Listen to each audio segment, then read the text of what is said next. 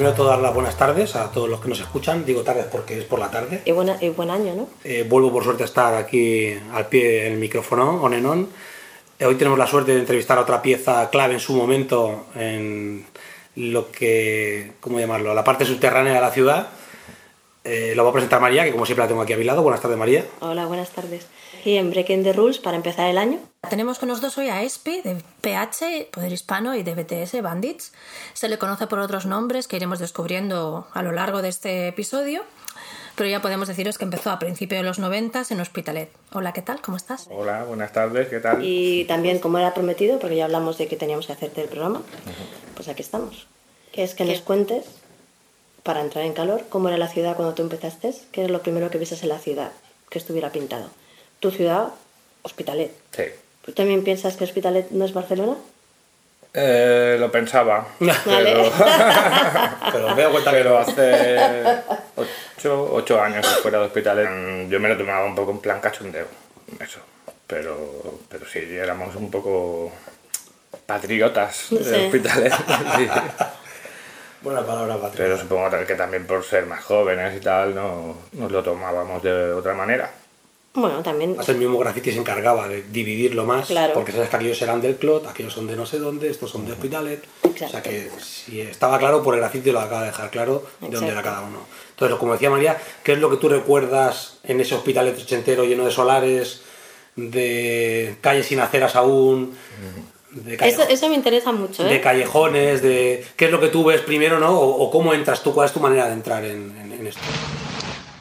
Cuando empezaba mi barrio era pues casi como un pueblo, era todo muy familiar, nos conocíamos todos, eh, no había mucho tráfico de coches en las calles, en mi calle y en las de alrededor. Se podía estar en medio de la calle tranquilamente ahí jugando a fútbol o patinando y no, no pasaba nada. Era todo ya te digo, bueno, era un barrio de inmigrantes de Andalucía y, y de Extremadura y supongo que como allí siempre han tenido la costumbre de, de hacer mucha vida en la calle, ¿no? Esto de que se sacan las sillas las señoras mayores y se ponen ahí, se sientan y se ponen a hablar de sus cosas, pues mi barrio era, era así. Y por una parte esto era guay porque, porque todos nos llevábamos muy bien y nos conocíamos y tal, pero por otra, para mí, para, a la hora de pintar graffiti no era tan bueno. Porque como todo el mundo me conocía, pues en más de una ocasión le dijeron a mi madre que me habían visto pintando y tal. Al principio no, no le alarmaba mucho, pero, pero no le gustaba que le dijeran los vecinos que me habían visto haciendo eso. Y bueno, por otro lado había mucha delincuencia, eh, había muchos robos y gente mala que atemorizaban a otros. Se vendía droga en mi calle, bueno, en mi escalera y en el bar que teníamos al lado se vendían cosas. Y eso hacía que viniese gente que no era del barrio, yonkis y tal. Lo que pasa que, bueno, pues no lo veíamos como algo normal. No, no te das cuenta hasta que no pasa el tiempo y miras atrás y ves lo que era, ¿no? Hombre, resulta muy noventas, ¿no? Eso es como era la ciudad en ese momento. Mm, En tu barrio a lo mejor más, pero era así. Con relación a esto que comentas, eh, al final también en San Boy y alrededores quiero entender que droga también había porque era el momento de- del esplendor de la droga en, en- en los extrarradios de las grandes ciudades. Eh, en mi caso no recuerdo a lo mejor una presencia tan grande de droga, sí de esto que comentas, de esta serie de personas que, que formaban sus grupos y iban a amedrentar, ¿no? o a robar, o a, y que eran los chungos del barrio. ¿no? Hay varios casos en, en la zona de San Boy de principios de los 90, no hace falta nombrarlos, no le daremos la gloria que tuvieron entonces y que yo creo que a día desaparecido. Y regresando al tema, cuéntanos un poco dentro de ese clima de, de locura y de droga y de, y de gente chunga por los barrios, eh, dentro de todo ese clima, ¿qué es, lo que, ¿qué es lo primero que tú ves? ¿Qué es el primer graffiti que tú ves? Los primeros grafitis que vi fueron en Santa Eulalia, en el barrio de Santa Eulalia. Yo tenía 14 años o así y estaba repartiendo propaganda por, por allí, en verano. En verano del 89, me acuerdo, y vi aquello y ya aquello ya fue lo que me... Eran obras grandes a colores, Re- con muñecos. ¿Recuerdas, ¿Recuerdas luego con el tiempo investigaste quiénes eran o qué? Sí, eran casi todos los que había eran de un tal Chase 2, que no, nunca supe nada más de él. Sé que bailaba breakdance y tal, era amigo del. del Seder, eh, bueno, que era de AVT, el Seder y tal. Y bueno, fueron los primeros y había, había una fábrica abandonada, muy grande, que era toda una manzana, y estaban por las paredes de fuera. Ah, Había una pared muy larga, toda llena de grafitis. Y creo que o todos eran de él o casi todos. O había, igual había otra gente que no recuerdo. Vamos, son los que te llamaron la atención. Sí. Y que tengo las fotos por ahí. Ah, muy bien. Y a partir de ahí, en mi barrio había alguna cosilla, pero muy poca cosa. Estas piezas que comentas era de gente del barrio o gente que había viajado peregrinado allí para No, pintar. era, era del barrio de Santa Eulalia. O sea, ellos Yo vivía, en, sí, yo vivía en Pubilla Casas y vaya a repartir propaganda y tal. Y...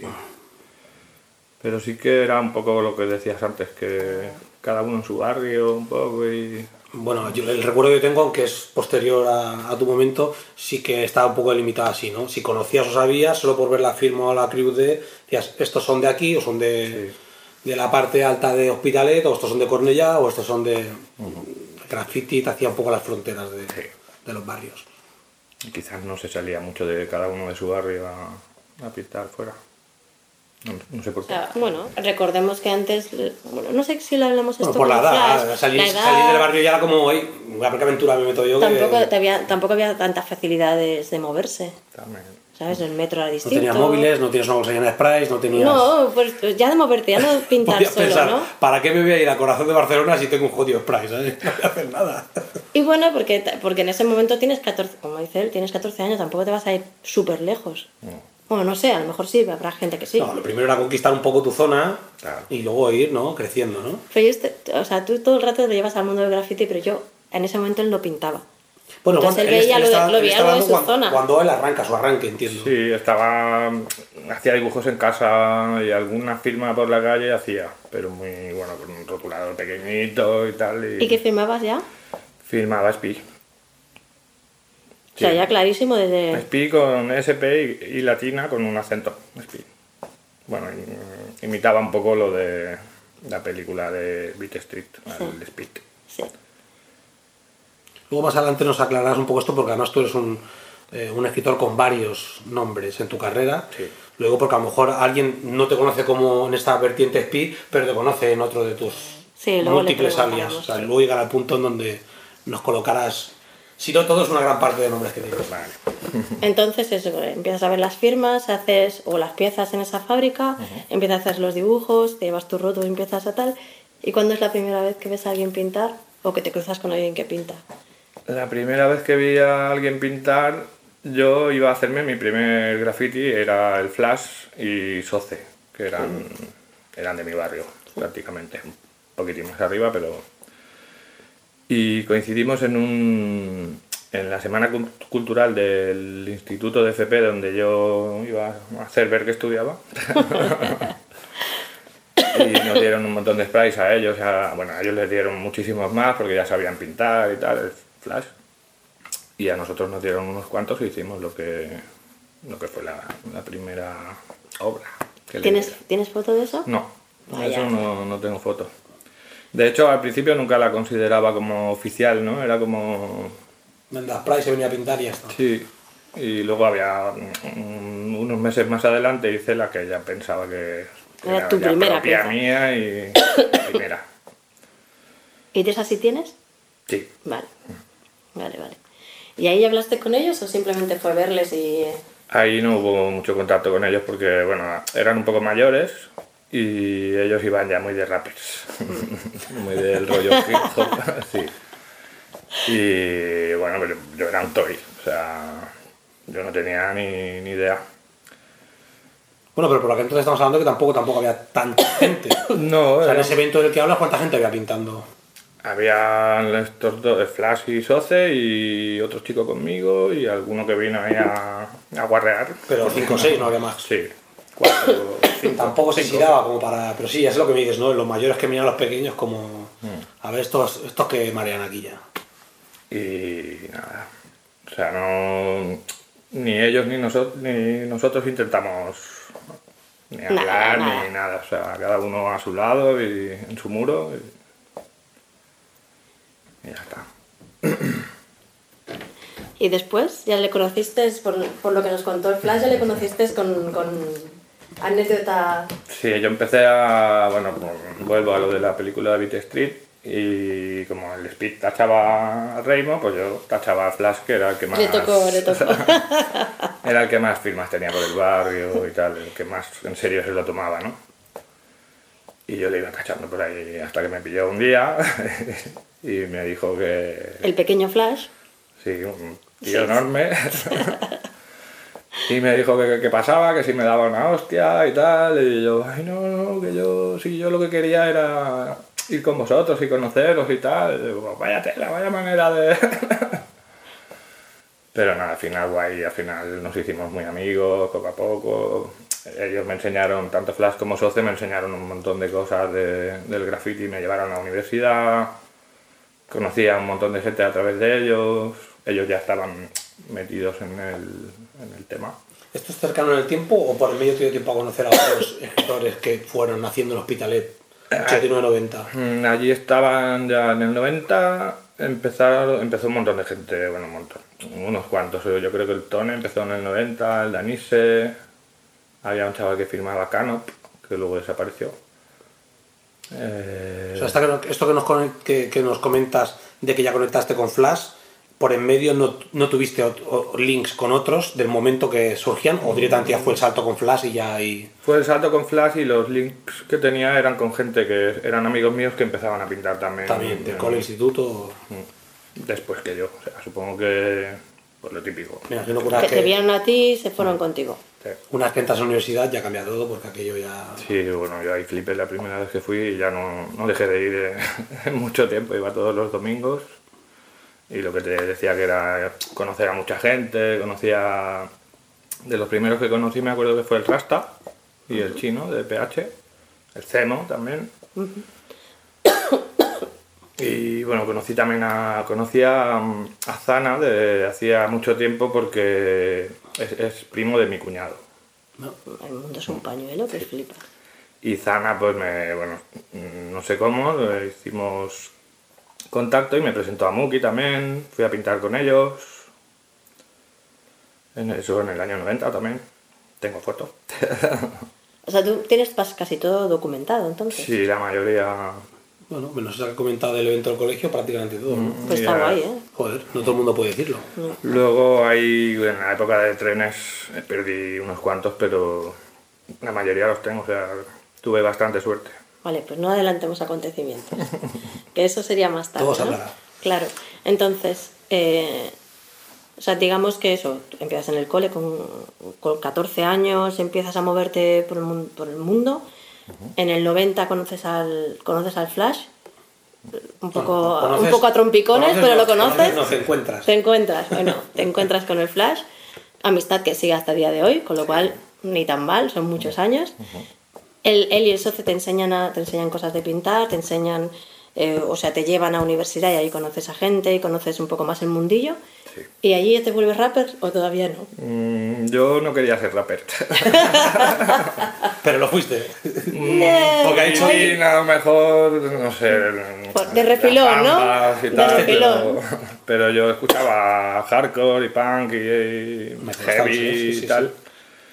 Y me veía un poco aparte de todo ese mundo. O sea, ellos, por ejemplo, ya en el 90, porque recuerdo que el 90 y el 91 fueron años que pasaron un montón de cosas muy rápidas, muy seguidas. Bueno, el Y- skate, la introducción del skate También patinaba yo. Mm.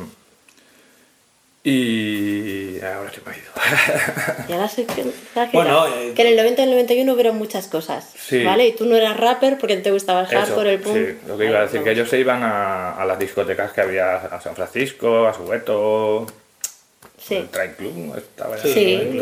Y tú te ibas a Puerto Urraco, a Comuniqué, ¿no? yo iba a conciertos, yo me, me separaba de ellos en ese... Acabé yendo a todas um, y me acabó gustando algunas cosas de rap. Nunca he sido muy... He tenido una gran discografía de rap ni nada, ¿no? Pero, pero hay cosas antiguas que me gustan mucho todavía. y- Bueno, es que antes también el, el, el- el hip hop de los 90 era bastante cañero, no era... Hombre, no vas a comparar con, con, a lo mejor con la actualidad, que es casi inexistente, ¿no? Sí, pero que era mucho... Era mucho... Menos plano nacional hablo, ¿eh? Ah, No- yo hablaba no en general, yo hablaba en general, ¿no? O sea... mm, Sí, hombre, claro, los No, sí, la música era, más- era rápida. y Sí, las ¿no? O sea, bases era... Y más cañero el mensaje y todo, sí, sí, entonces... Era más fácil que encontraras puntos de unión contra música. Sí. Sí, Ya sí. sé que para ti no, porque No, no, ya, ya lo has más dicho. hardcore, pero al sí. final, sí, no, no. Y al final eh, he crecido de alguna manera con tanto en la vertiente hip hop como en el hardcore punk, yendo a conciertos y tal. Y aunque obviamente son músicas que no tienen nada que ver, sí que tienes una variante dentro del hip hop que sería como más hardcore, más contundente, más agresiva, que no lo vas a. No lo vas a llevar de la mano pues, con Chromax o yo sé, con la Biscuits, o- pero bueno, ya es diferente la manera de. Te, te pueden, te puedes encontrar, como él decía, un día en esa sala y no pasar nada, ¿sabes? Porque bueno, me está bien. Pero... No te da urticaria, ni No, nada, ¿no te refieres? No te ya- pones, no, se te, no te pones a hacer vueltas con la cabeza, ¿quieres no, decir? no, no. Tampoco te tiras desde el escenario. Vale, o Tenemos sea, ni un una buen- cosa un ni buen la otra. ejemplo con Ice-T, ¿no? que hizo Body Count, que creo que todavía siguen tocando y eso era... Claro, guitarras, por eso te digo que, había ese, ese, ese mundo, ese, en la teoría de conjuntos de música había un- una zona Una- de... Una línea delgada, pero sí que es Claro, cierto ¿no? que Claro. antes, del mismo modo que el graffiti delimitaba los barrios, eh, la- los escritores, que mayormente pertenecían a- al hip hop, pertenecen, ya me entiendes, sí que era como todo muy sectario en el sentido, si tú escuchas guitarra, no sé hasta qué punto tú perteneces al hip hop, porque no eres un b-boy. Ah, sí. Y era como, eh, yo pinto y no me cae en la cabeza, que b-boy ni que b-boy, o sea, no... Bueno, pero eso tampoco sería tan así, ¿no? Sí, era así. En algunos casos sí. Habían casos muy concretos de gente que eran, pues recuerdo en Zambi, los tres RBS, había alguno que era Geviata y ya chocaba en la época Vera Peña con una tejana Iron Maiden, pero pintando. A lo mejor en Europa hay muchos más casos, pero no era. Y al final el graffiti, sabemos el origen, no viene del hip hop porque anteriormente ya se nutrían del, del rock progresivo, de Dio, de Black Sabbath, de, ¿no? ahí tienes millones de Pues sí referencias en libros. Pero sí que un poco sí que fue así. No a lo mejor todo el mundo lo vivió así, pero sí que Sí, pero yo no creo que, por ejemplo, nadie le discriminara porque no le gustaba la No, música. Pero bueno, también es porque algunos de los que de los primeros que conocí también escuchaban lo que lo mismo que yo y, y a alguno incluso no, no le gustaba nada el rap. No querían saber nada de. O sea, casi se facilitó la situación. Sí. Y bueno, el, el rasta y el chino les gustaba mucho el rollo latino, Claro. la salsa y cosas así. y bueno, no eran muy radicales en el sentido de. Vamos a despertar, ¿no? Entonces, por ese mismo, esto tú no- ni siquiera tocarías el rollo break ni nada por el estilo, ¿no? No. Yo, bueno, en- cuando era más pequeño sí que venía gente a bailar break a mi colegio y tal. Y, y bueno, estaba el grupo Break People allí en mi calle. Eran de mi calle. Dos de, tres de ellos eran, vivían en mi calle. Moja, Onassis, que era su- el hermano pequeño, y el... Puede ser que algunos de ellos acabaron luego en San Boy, años más tarde. ¿Cómo? ¿Te suena? Que acababan viviendo en San Boy, alguno de ellos. Mm, en Samboy, que yo sepa, ¿no? En Samboy vivía el chino, Sí, el chino, correcto. pero no me suena más de más gente. O sea, que tú no eso con el break es que vivían allí en el barrio, pero poco más. Tú no- Sí, no yo bueno, quería bailar, yo quería imitarlos y tal, pero no lo- ni lo relacioné con el graffiti ni con nada parecido. O sea, Nada, una cosa separada de la otra Sí, y ya sí. está. Vale, entonces, empiezas a hacer tus contactos fuera del barrio, en universidad. ¿Pintabas fuera de tu barrio o los contactos eran solo de colegio? empecé a pintar, bueno, la primera vez que fui a pintar fuera de mi barrio fue el- con Zana y Muki que fuimos al Clot, al, al fomento, aquel, la petanca aquella que Sí, había. sí. Y a partir de ahí sí que empecé yo a moverme, sobre todo para hacer fotos. En la, en la PAU, en las zonas que había, sí que había muchas cosas pintadas. Yo me iba yo solo, me iba a mi rollo con mi cámara y, y a investigar, porque en muchos sitios no los conocía. Y siempre encontraba el San Andrés, o sea, donde sabía más o menos que podía haber cosas que me decían el flash y Santa Eulalia, los primeros grafitis que vi. Por ahí encontré más cosas. Y luego ya poco a poco y muy tímidamente empecé a ir a pintar por ahí yo solo, a sitios donde, a descampados donde no me viera mucha gente y tal. O iba yo solo o con algún amigo, en ocasiones que ni pintaban ni nada, se venían conmigo a acompañarme y... y Esos amigos, ¿eh? Que no tienen nada que... Me ¿Qué haces hoy? Voy contigo. No vamos a tener un lío, pero da igual. ¿eh? bueno, más de uno de ellos acabó pintando. luego. Porque mirar, mirar cómo la gente pinta es bastante aburrido. Tenemos que decirlo ya, ¿no? Bueno, pero tiene, no lo vas a destacar nunca en tu carrera, pero todo el mundo ha tenido este amigo que te ha acompañado a, la, pa- Sí, a un sí, sí. callejón o a... que al rato llorando contigo y- De hecho, en algún momento entrevistaremos a alguien que diga, pues yo empecé porque vi pintando esto y le acompañaba a pintar y... Yo le vigilaba. Claro. ¿Cuánto tiempo le dedicabas a hacer bocetos? En plan, de le- ¿era algo que le dedicabas a intención o regulera? ¿Cómo conseguías la pintura? la de Street. Y un poco mezclaba con unas láminas que hacía yo de en plan así hardcore, punk y tal, de, de grupos que me inventaba. y Como flyers de conciertos antiguos. Y bueno, ahí todo mezclado y ya hacía como intento de graffiti, ¿no? Y bueno, fue un poco evolucionando, y, pero no paraba nunca de dibujar, o sea, siempre estaba dibujando, tengo libretas todavía ahí guardadas llenas, un montón. Yo la compraba. Alguna vez la robé, pero como norma, ¿no? costaba igual 200 pesetas un 5 O kilos sí. y un bote o dos y ya está. Aquellos pequeños de spray color. Y eso pues no podía pintar muy a menudo tampoco porque la economía no era muy... Porque eso es una, una cosa que hemos hablado muchas veces, que lo- la el volumen, aunque la gente se queje de precios de las cosas con toda la razón del mundo, el volumen de piezas que se hacen ahora y la facilidad para conseguir No pintura no tiene nada que ver con No. antes. Claro. Antes, también habrá salido en algún episodio seguro, antes muchas veces el simple hecho de ir a conseguir la pintura ya era una excursión Claro, para luego llevarla de vuelta a casa, si tenías que esconderla, esconderla, si la podías tener en casa, la tenías en casa. Era, era como la preparación y al día siguiente el consumar la obra, buscar el sitio, si le habías preparado, si le habías blanqueado, si no había blanqueo porque el, el mismo blanqueo era la pieza, como habla el que era el temple, o sea, era dos en sí, en mi caso yo lo vivía así, el día del curso para conseguirlo y que no te roben ni te pase nada o si la tienes que esconder y el segundo día buen día te vas a pintar, o sea, era un proceso más largo, no es Sí, cojo sí. mi coche, lo cargo de la casa, me voy a pintar a un puente, pinto y me voy, no. cuando mi hermano era pequeño, cuando ya no estaba viendo yo en casa, que mi, madre- mi familia ya sabía que pintaba, no querían que nadie más de la familia hiciera lo mismo. Pero a mi hermano le hacía gracia y patinaba. Entonces, mi madre tampoco quería que patinase, con lo cual tenía que esconder los botes y el patín. El patín. El pobre hombre ha pasado más tiempo recogiendo las cosas que tenía desperdigadas por casa de los colegas que haciendo las cosas realmente. y me Bueno, imagino que sería el caso de Yo- mucha gente. Era mi caso un poco... eh, con- yo también patinaba y, y no, mi madre no quería que patinara y tenía que tener el patín en casa de un amigo. Y luego con el- los sprays al principio, como no sabían lo que era, porque nadie sabía lo que era el graffiti, no había Claro. graffiti casi, pues le- no les importaba. Incluso lo veían hasta ahí, ¿no? Eh, me enseñaba algunas fotos y tal, y decían, ah, qué chulo tal. Hasta que me pillaron pintando firmas en el metro, que fue el año 91, tenía 15 años. Y entonces a partir de ahí se acabó totalmente. O sea, los tenía que guardar en casa de amigos. eh, boquete en la calle, debajo de un coche abandonado, sí. Yo te digo una cosa, yo lo de la pintura casi que lo entiendo más porque, pues eso, llegaban... Pero lo del patín me parecía un poco loco. Mi madre tenía mucho miedo de que me pasara algo. Mi madre también, siempre pero me parece loco. muy- No sí. era tanto el juguete como tal, sino eso, el que cayeras mal te abrieras la cabeza o Claro. más una cosa así, porque como ya había siempre algún caso en el bloque o el hijo de la no sé quién se ha partido el brazo, pues para evitar todas esas películas, en plan, juega la pelota, déjate de patinetes Claro. y hostias y, Y aquí delante que yo te vea desde la ventana. No. que yo me asome, que mi yo me casa. asome al balcón y te vea y te pueda vocear. Sí, sí, sí. Bueno, tiene sentido. Y mm, entonces escondías la pintura, hacías todas las maniobras para, para poderte ir a pintar y, te y pintabas. Pero todo eso porque te pillaron en el metro. Entonces, a ver. Bueno, iba antes iba a decir que el, el que más me enseñó a bombardear en los vagones del metro y tal fue Soce. Me iba con él muchas tardes y tal.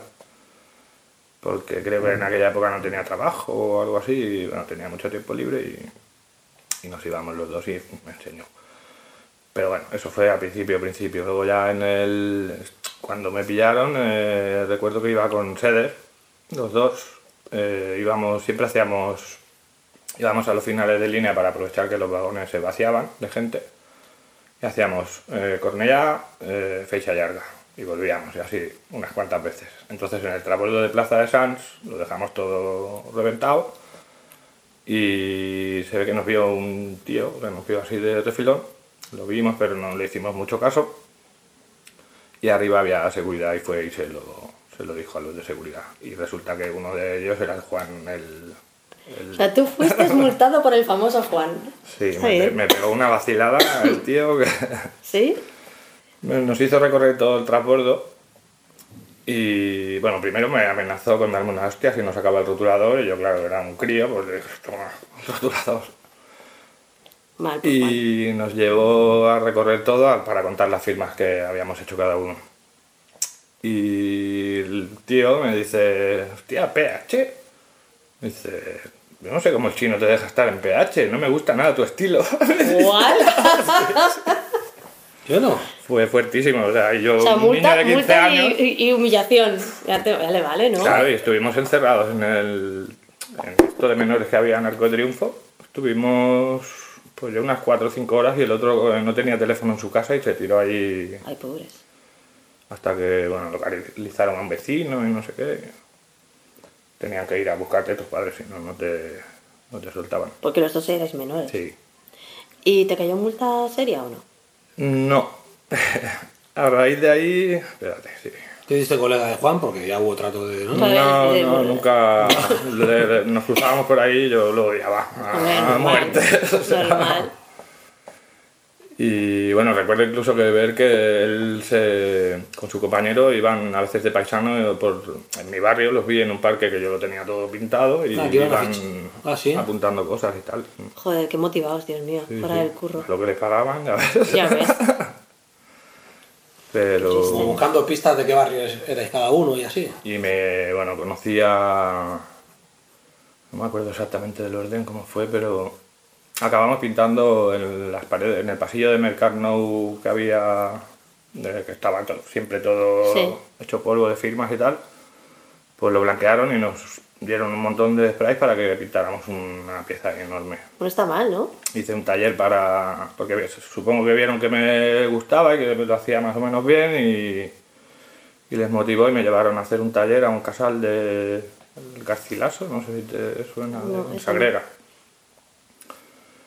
Y bueno, un, un taller cornillas para que pintaran ellos también allí en la pared de Mercarnou.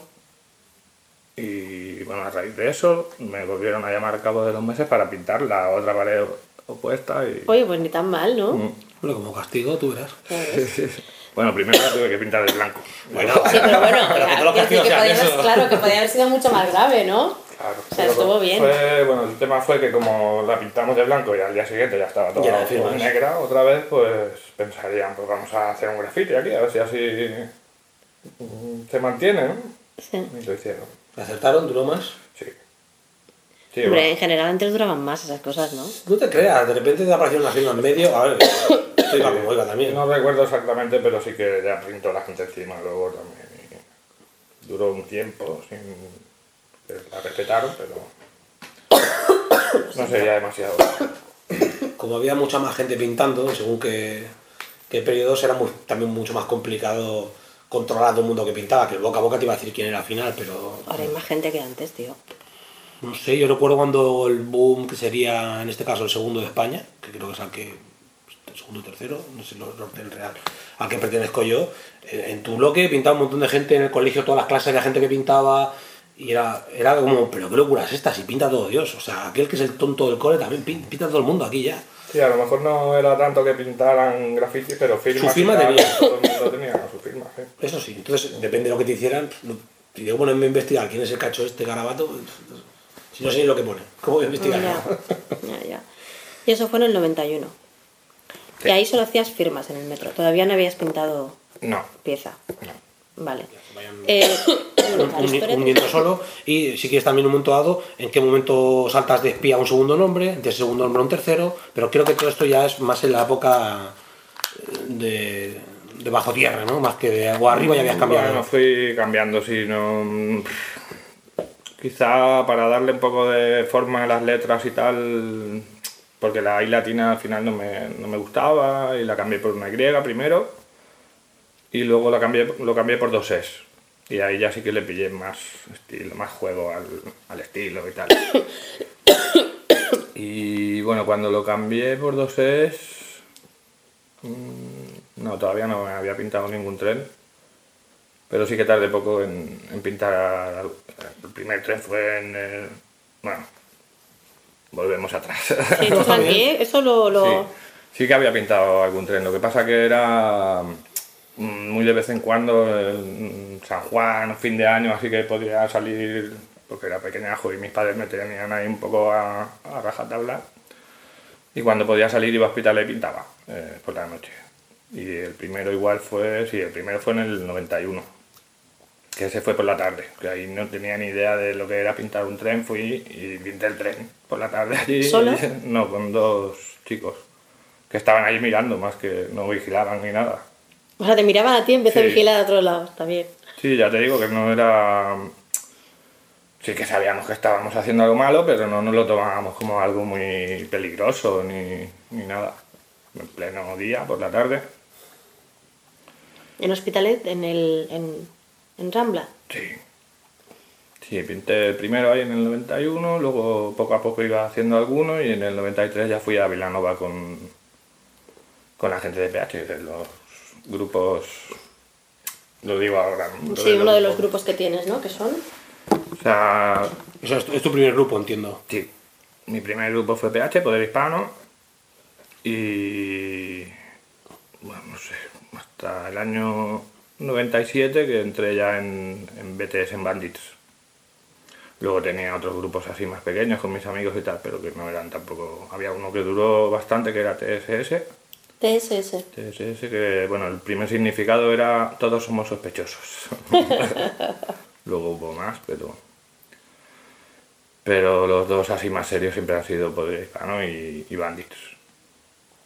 97, sí, 97. o sea cuando entras prácticamente en BTS es cuando buscas varios Sí, tuve unos cuantos. Y una pregunta que, no, que nos, me salto todo esto o vuelvo para atrás. Una persona que le gusta el hardcore y el punk ve la película, que no tiene nada que ver ni con el hardcore ni con el punk, y de pronto dice, guau, cómo mola esto, quiero hacerlo. Porque, ¿qué es lo que te...? O sea, yo ya sé lo que me atrae a mí, sé, pero ¿qué es lo que una persona de esa visión de niño punk, eh, hardcore, quiere de...? No sé, supongo que era primero el hecho de hacer algo así malo, ¿no? De la emoción que pudiera darte y segundo que a mí me gustaba dibujar desde pequeño y aquello fue para mí fue como una Pero nunca antes habías pensado pintar en la calle. No. Siempre era en, en casa. Sí. O sea, que fue la primera vez que dijiste, esto me lo llevo para... Sí, bueno, que no recuerdo tampoco exactamente cómo fue el en el momento, ¿no? Que yo decidiera que voy a pintar en la calle, ¿no? Pero no sé, era algo que me, que me- se me metió dentro, o sea, no ¿Y nunca te planteaste hacer lo que pintabas en las libretas, pero hacerlo en la pared? Sí, sí, de hecho lo- los dibujos que hacía yo le hacía como ladrillos por ahí tal, en plan como... Pero igual te- me daba un poco de respeto o miedo hacerlo, no sé. Vale, es que me tenía esa duda, la, la ordenaremos después. el dibujar y extrapolarlo a algo más ¿no? Claro, pero si tú dibujas cosas que son como carteles de, de conciertos... Sí, pues pero está, está de tipografías, letras de los grupos, estás sacando un 3D, estás haciendo cosas. Todo y que te gusta lo que has visto Sí, ahí. pero ¿por qué no haces eso con grupos inventados? Lo, lo mismo, pero en la pared. Sí, pero me imagino que lo que le comenta, que no, si tiene nada que ver con el hip hop y con todo lo que es ¿no? el bombardeo que es Beat Street o que, o que es el Style Wars, o, al final es como, a mí me gusta dibujar y me acabo de encontrar esta moda o lo que sea, que consiste en hacerlo donde te salga de los huevos, mal hablando. Pero es todo, porque también los... Pon una X en la casilla sí. Pero, pero, ¿sabes? O sea, pienso también en que en la, en la película todo es súper luminoso, colores súper flashes. Y es para mí lo más alejado, a- no a la imagen del punk, pero sí a los carteles del punk, que son todos muy cañeros, colores mm, muy intensos, pero muy contrastados, no muy... Había ya happy, gente ¿eh? del, todo y que es una cosa que se ha visto más después. Ya había escenas eh, del Sí. graffiti dentro del hardcore. El- yo recuerdo los Suicidal Tendence que tenían una estética así un poco, ¿no? Que en algún vídeo salían pintando firmas y tal. Era, era más por el trasero, más skate, pero sí, pero ya, ya había una escena que, ya te digo, se ha destapado más últimamente, pero si tú coges muchos flyers de la época del New York Hardcore, que es uno de los, de los grandes subgéneros dentro del hardcore, muchos los hacían escritores de graffiti, que estaban también vinculados a la escena, sin formar parte, o a lo mejor sí, también del hip hop, pero internamente también formaban parte, incluso tenían bandas dentro de... Hay una cosa que he pasado por alto, importante. Que yo antes de empezar a pintar, igual un par de años antes o así, yo eh, cuando me encontraba por ahí, yo iba con gente chunga a hacer cosas malas por ahí. Y lo dejamos y ahí. cuando me encontraba... Es una cosa, pintura- una tontería que se había saltado, ¿eh? Sí, una cosa es importante. Sí, sin más. Cuando me encontraba pintura por ahí en sitios que entrábamos, en fábricas o en... le- me dedicaba a pintar el, el logo de Metallica. Ajá. Y a la gente le flipaba con eso. Lo- todos los heavies y todos los que... Ah, píntamelo por aquí, píntamelo allí. Y ya empezaron a decirme, pues píntame mi nombre ahí. Y se lo pintaba así con 3D también. No, no era graffiti, era con pincel, pero fue, digamos, el primer... El primer, primer contacto, ¿no? Sí. El inicio. ¿Ves? No. Estas cosas. No lo relacionaba yo con nada, ¿eh? De, para, del graffiti. Pero supongo que fue como todo en... Sí, Bueno, todo suma, ¿no? Claro. Una cadena creciente, sí. Claro. vale, pues entonces lo de los nombres has dicho que empezaste a cambiar de nombre a raíz de que pintaste más trenes, ¿no? Pero sí que lo de, de Espi con, con I latina a Espi con Y, Y, y, y después con las dos E sí que fue antes de eso. Sí. Vale. Esto, bueno, por lo que te comentaba, supongo que fue por, por dar más forma, por tener más juego a la hora de hacer los bocetos y tal, porque la I latina al final me parecía que no tenía gracia, no sé. ¿No y por tener una No letra más, luego cuando ya puse Spi con dos es, eh, tener una letra más me parecía mucho mejor que tener tres. La, forma de, de las piezas. Y en los trenes que empezaba ya a pintar más a menudo, en el 93, pues quedaba mejor con, dos, con cuatro letras que no con tres. O al menos yo lo veía así. Y de la primera experiencia de pintar el tren que nos has contado de una tarde en Hospitalet, eh, aparte de recordar que no parecía que fuera tan grave lo que estabas haciendo, ¿qué recuerdas? ¿Cómo fue la experiencia de pintar primera vez sobre chapa y la sensación de peligro? Mm, Yo ¿no? recuerdo que estaba un poco nervioso, no demasiado, porque no era consciente realmente de lo que de que estaba haciendo algo muy malo para la Renfe, ¿no? Sabía que no estaba bien, que no se podía hacer, pero yo veía otros trenes pintados y decía, pues yo quiero hacer uno. y recuerdo, bueno, le hice una letra, una S grande y la P y la I pequeñitas al lado. y bueno, tenía solo dos sprays pequeños, fue más o menos rápido y vino bueno, un señor que paseaba un perro por allí porque había una zona al lado de los trenes que paseaban los perros por allí dentro de la, de la estación. Y eh, nos echó la bronca y nos fuimos. Y ahí se quedó el tren, que luego duró un montón de tiempo pintado. No tengo foto de ese tampoco. Podía haberle hecho foto porque luego íbamos al... Estábamos muchas tardes en el bar del Rincón del César en Sans. Y el tren pasaba por allí, lo veía, me daba la vuelta, lo veíamos por el otro lado. Me acuerdo que había uno del Leur también, del mismo modelo de tren así, el más viejo que había en aquella época, de dos vagones. Y lo vi un montón de veces, mm, como igual seis meses duró pintado y no, no le hice foto. ¿Y no le hiciste foto porque no le dices importancia en ese momento? Mm, No, sé, yo lo veía y no sabía tampoco, no pensaba, pues voy a ir a buscarlo, voy a ir a hospitales, voy a ir a... Ya, ya, no ya. pensaba en ir a buscarlo. Igual puede tenerlo alguien sacado. Porque si dices que duró un tiempo, es fácil meses, que alguien lo hubiera sacado. Mm, Podría ser, pero nunca nadie me ha dicho. Mira Bueno, a lo mejor a partir de ahora, si alguien tiene ese tren, Sí, esa foto, siempre hacemos en las siempre lo hacemos, seguro. hacemos un llamamiento. Si alguien cree que tiene esa pieza de la que comenta el señor Espi, pues oye, que se ponga en contacto con él o con nosotros y nos la haga llegar y nosotros la haremos llegar a él. Pues, Es el mismo procedimiento, claro. la es el- hostia. Es el procedimiento de quién sabe dónde, pero versión fotos de, de piezas. Bueno, tú lo lo habrás visto porque era de aquel lado, nuestro, de allí de, de la zona de Llobregat. ¿Tú recuerdas haber estado delante del Capitán América, que era un flag gigante? Salió hace Tengo poco. foto también. Tienes foto también. Sí. Salió hace poco en, el, no, en la charla con Flag, creo que fue, Sí, ¿no? sí, sí. Y se hizo como un llamamiento y salió la foto y se la hicieron llegar a María, o sea que. Sí, por eso te digo que puede ser. O sea, estas cosas están para eso también, ¿no? Para completar. vale, eso pasó en el 91, pero era esporádico, ¿no? Ibas de vez en cuando cuando podías ir. ¿Cuándo Sí. empezaste a decir, yo quiero hacer esto de forma los trenes. continua? Sí. En el año 93, sobre todo por, por los de mi grupo PH, que ya pintaban a menudo ellos. Ujú. Y bueno, vi vuestros también, empecé a ver de Bandis, de tuyos, de Capi, Muki. Y pues me empecé a, a enviciar, como se dice. De hecho, que fuiste a la cochera PH, ¿no? Que era en, que nos contó Flash que, En que contra pronóstico no era en Barcelona. No, se iban allá a Vilanova porque había un chico que había hecho la mili con el, con el chino. Y, él vivía allí. en Vilanova. Y ten- iba ya a controlar la cochera y tal, les dijo, les dijo de ir un día. Y fueron un día y a partir de ya fueron yendo a menudo. Y yo cuando podía escaparme, pues iba ¿También, con también la hiciste tuya, la cochera? No, yo hice mi Hospitalet en el año 94 o así, 95 quizá. Para cuando tú entraste a zurrarla ya le daba gente. ¿Hospitalet? Mm, que yo sepa, no. O Igual había algunos, sí, había el cocar este y el, y el pej. Ujú. Creo que ya estaban, no sé si, no recuerdo en qué año empezarían, pero, pero sí, ya iban haciendo algún tren. Y bueno, y algún amigo mío, el Crea, Vie y Wire, y Mito, también hacían, venían conmigo, o hacían ellos algún tren también allí. Pero era tu territorio, básicamente. Sí, ¿no? bueno, Esto para al que han final- hecho 94. Sí, en el 94, es que hasta el 95 no empecé a pintar ya muy, muy seguido, pero, pero en el 94 ya controlaba los, todos los accesos que había. Había tres sitios diferentes donde se podía pintar y en los horarios y tal. Ya lo tenías por la mano. Con lo cual en 95 lo único que creció es tu, tu, locu- número. tu- tu locura y el En el número. de- 95 Claro. me hice un montón, igual 60 o 70 trenes en hospitales en todo el año.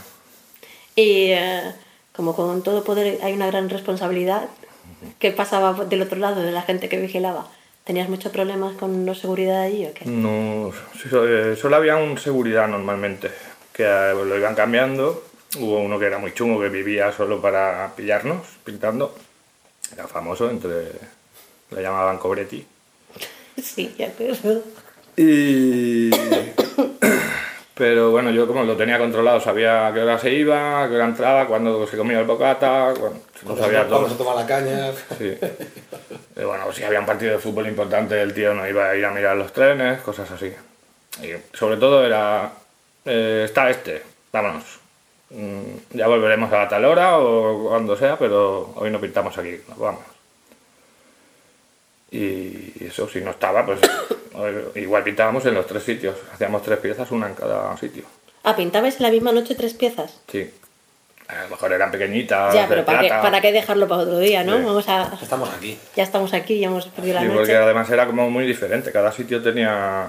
Eran como un triángulo, ¿no? O sea, uno aquí, otro aquí y el otro debajo del puente de allí en la estación. Sí. Y era, bueno, pues eso, si no estaba aquel tío, era, era muy fácil. Porque los otros seguridad pasaban de todo. pasaban de todo. Había alguno que sí que te podía venir, pero no iba a correr, no iba. El otro era, se desvivía por pillarte, o sea, Un temil. era Un loco. Era un loco. A ver, no has tenido problemas, que eso es muy de agradecer para ti, pero también es como... Molaría que contaras alguna anécdota de algo que hubiera sido rollo de, mira, pues aquí casi, ¿sabes? O que fuera algo... Bueno, eh, en marrones sí que tenía de, de tener que correr bastante, pero bueno, si eran allí en hospitales, de nada estaba en mi casa y Lo voy a quitar en o medio. me metían a algún bar con amigos o algo y ya desaparecía. Porque El peligro. una vez salías de la estación ya dejaban de, de perseguirte, ¿no? No te creas, a veces nos perseguía la policía, Guardia Urbana o, o la Policía Nacional incluso. Mm. Pero bueno, ahí era muy difícil que nos pillaran porque era todo muy... Muy laberíntico, ¿no? Había zonas que no se podían meter los coches y nosotros nos íbamos por ahí y ya cruzabas una zona de esas y ya salías en la otra punta del barrio casi. Luego el truco del bar y una fanta Sí. te, te, te borra de... Tengo mucha sed. ¿Qué sed tengo hoy? No me puedo solfantina por ahí. y ve las sirenas. Y bueno, he tenido.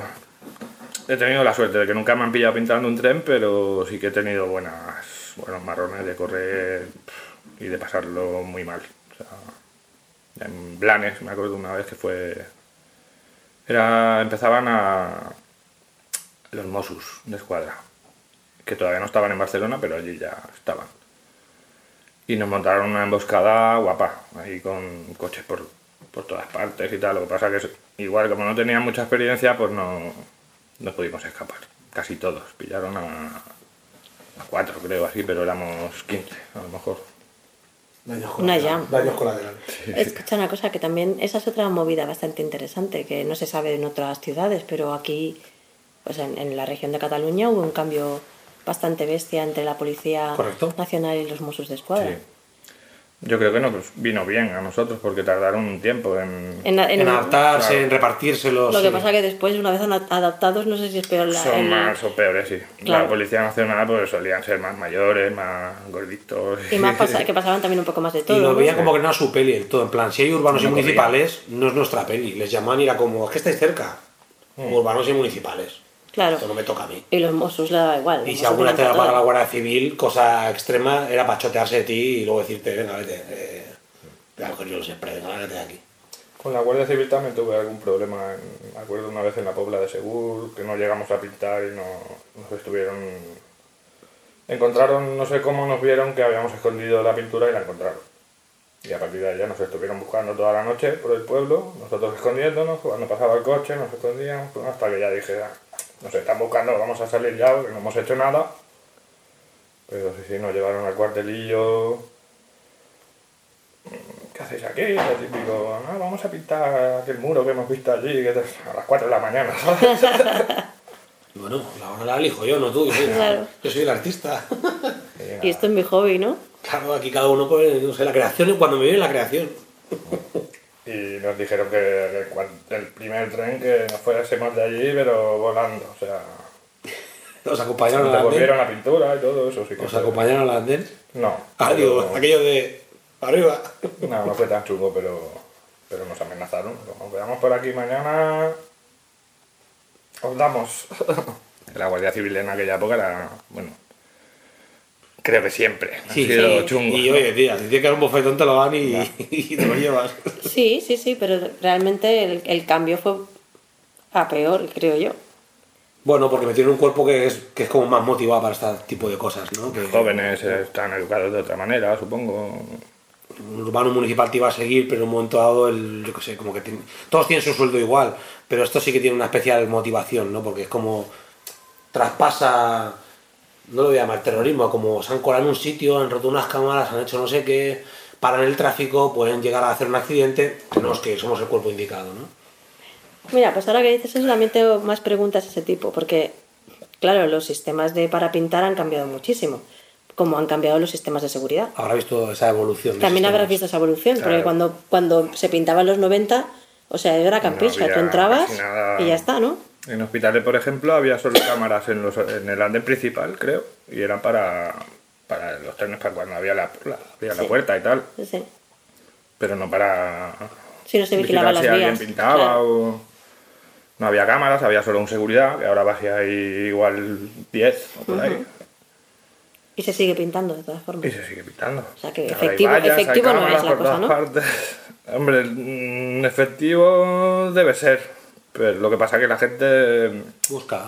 echa, echa la ley y echa la trampa, ¿no? Pues- Pues, pues es- es- La infalible gente- no es, por lo menos. Hay sistemas que son No, como infalible no. impracticables y se pintan, o sea que siempre hay un resquicio por donde... Pero claro, luego la gente ya empezó a, que sí, a romper vallas, a, a romper cámaras, a girarlas, a hacer de todo para... Esto también yo te lo pregunto, si no quieres contestarlo o quieres contestarlo luego lo quitamos. ¿Qué es lo más bestia que has hecho para pintar? Lo más bestia que he hecho, mm, pues fue en París. Que tuve que, para entrar a una cochera del metro, tuvimos que pasar, no me acuerdo exactamente, pero tuvimos que subir a un tejado inclinado por, por el filo del tejado, subir por una escalera que había, de la escalera pasar a otro sitio. Bueno, era difícil de explicar porque era muy complicado. Yo pasé miedo ahí sube entrando y luego pensaba, ahora tengo que salir, ¿sabes? ¿Y tú tenías que salir por el mismo sitio? Sí. Bueno, salir fue más fácil ya, pero... Pero sí, sí, era como que había que entrar por un edificio, subir al tejado, pasar por otro edificio, bajar, subir otra vez. Bueno, era... Y no era fácil, te podías caer fácilmente por allí. Y una vez dentro de la, o sea, y cuando te preguntaba de la dificultad o lo más chungo que has tenido que hacer, me refería, pues oye, mira, es que en esta hay sensores de movimiento y en esta Ah. hay no sé qué, no sé cuántos. Pues tuve que entrar haciendo el pino, dar media vuelta, ¿sabes lo que quiero decir? Cosas que digas. O tuve que, hack- es que yo no sé, luego lo cortaremos, pero hackear el, ¿sabes? Poner fotos en las cámaras para que, ¿sabes? A eso me refiero. Ya. Mm, no sé, lo primero, me acuerdo los primeros sensores que pusieron en el metro, que fue los primeros que yo vi estaban en la PAU. Pero no era muy difícil en realidad saltarlos porque los ponían a- como a un metro del suelo, pasaba por debajo y, y no... Y luego se dieron cuenta que la gente se podía agachar, Con, ¿no? con no entrar andando lo tenemos. Luego pusieron eh, Barras. hasta un metro y medio, dos metros, entonces subíamos por por encima, por los cables. Sí. Y bueno, y luego ya vinieron las cámaras y todo eso. Hasta que hicieron un portal, ¿no? Es que eran un poco, en el metro no se enteraban de nada. ¿eh? O sea, no, no sabían ni, ni se preocupaban, yo creo, por saber qué podían hacer para que no se pintara.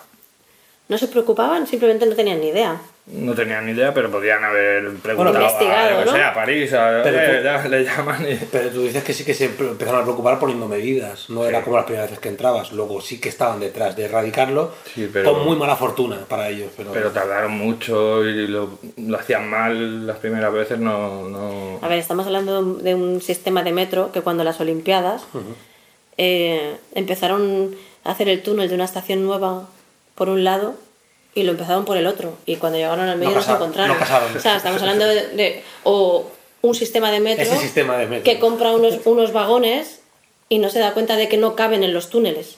Esto no hablas de lo reciente de Cantabria, ¿no? No, no, pasó, esto pasó en Barcelona Ajá, también. pues mira. Quiero decir que si no, si no, si te va, Alguien tiene que ser el que primero, yo me tío. imagino que yo me imagino que eso, de ahí eso había más que error, blanqueo de pasta que flipas. Pero si eres capaz de hacer eso, pues eres capaz de, bueno, voy a poner aquí algo de sistema de seguridad. que Tampoco no yo creo que a los sistemas les ha interesado eh, cerrarlo al 100% porque esos son daños que pasan al seguro, que les sirven para hacer otra serie de historias. Si lo hubieran querido cerrar eh, al 100%, es como el ingreso de droga en otros países. O si lo quieres cortar bien cortado, yo creo que se puede cortar.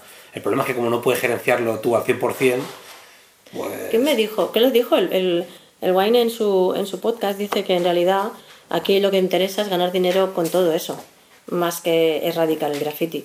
Porque en, en otros países no hay tantas medidas de seguridad y lo- el dinero se dedica a limpiar.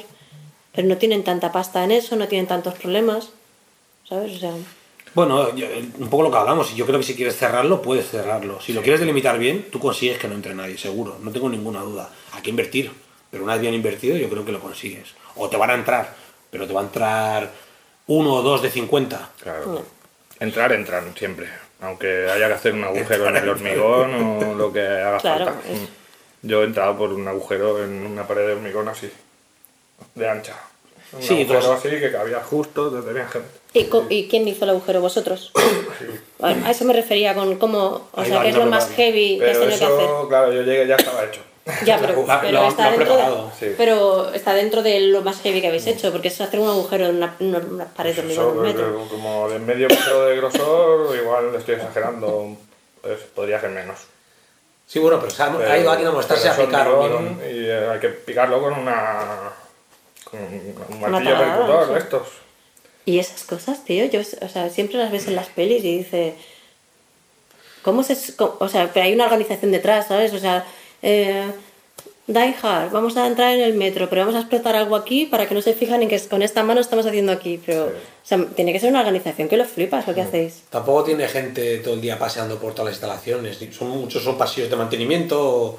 Pero uno siempre se piensa que, o sea, yo siempre me pienso que por niveles de seguridad del metro mismo para los usuarios, tiene que haber un sistema de, de sensores de hay un, yo qué sé, ha explotado no sé qué, no sé cuánto, se ha abierto una válvula de no sé, ¿sabes? Debería ser así. Debería, pero... Pero no lo es, porque si no, no pasan estas cosas. Debería. Debería. Pero es que lo que ha dicho él antes de que, bueno, y tú de, con el túnel y tal que nos encontraron, había líneas que tenían un ancho de vía diferente, que no podían... O Claro. sea, era todo un poco caótico, yo creo, mal hecho.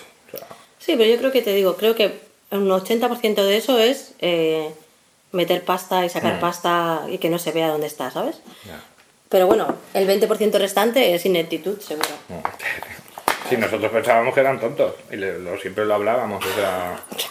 Qué gente más que- estúpida, ¿no? Lo mismo que tú has dicho, si quieren es fácil, o, o que nos cojan, que se esconden por, se escondan por ahí. Bueno, a- al final es lo que es. ¿Cuántos finales de línea o yardas tenemos donde duerman? Hay que eh, hacerlo prohibitivo.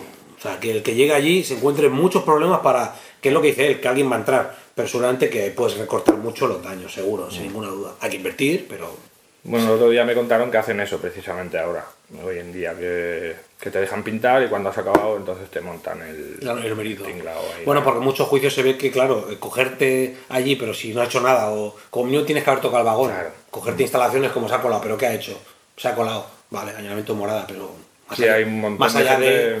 Que se ha librado por eso, que se ha librado, aún habiendo pintado, como no lo han cogido delante de Claro. los metros, ha inventado una buena historia, el juez se la ha tragado y, o no han tenido pruebas suficientes Yo hago para... urbex, hago urbex. Me metió por, Sí, bueno, por el gente respiradero. Pues seguro ¿qué que- Aquí, ¿no? aquí durmiendo. No tengo casa. Claro. No quiere nadie. bueno, a ver, estamos en eso. Es como. Te pueden cargar ese mérito de que me has cogido haciéndolo, no. Pues entonces, eh, tu palabra contra la mía. Es la realidad, ¿no?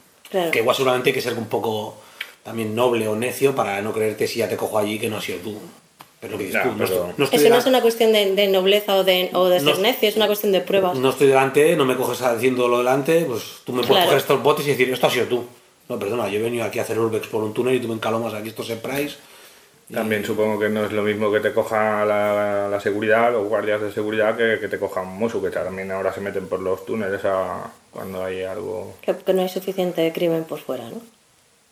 Se meten y lo, bueno, lo que te decía, emboscadas y bien planeado todo ahí, gen- gente esperándote por si sales por un lado o por otro.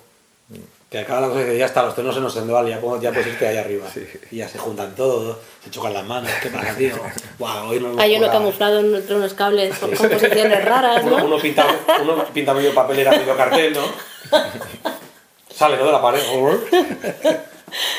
Joder. Estoy tratando de recordar cosas que haya hecho para, para entrar, pero en realidad o he llegado y ya estaba abierto, o las primeras veces en el, el primer metro lo pinté en el año 95.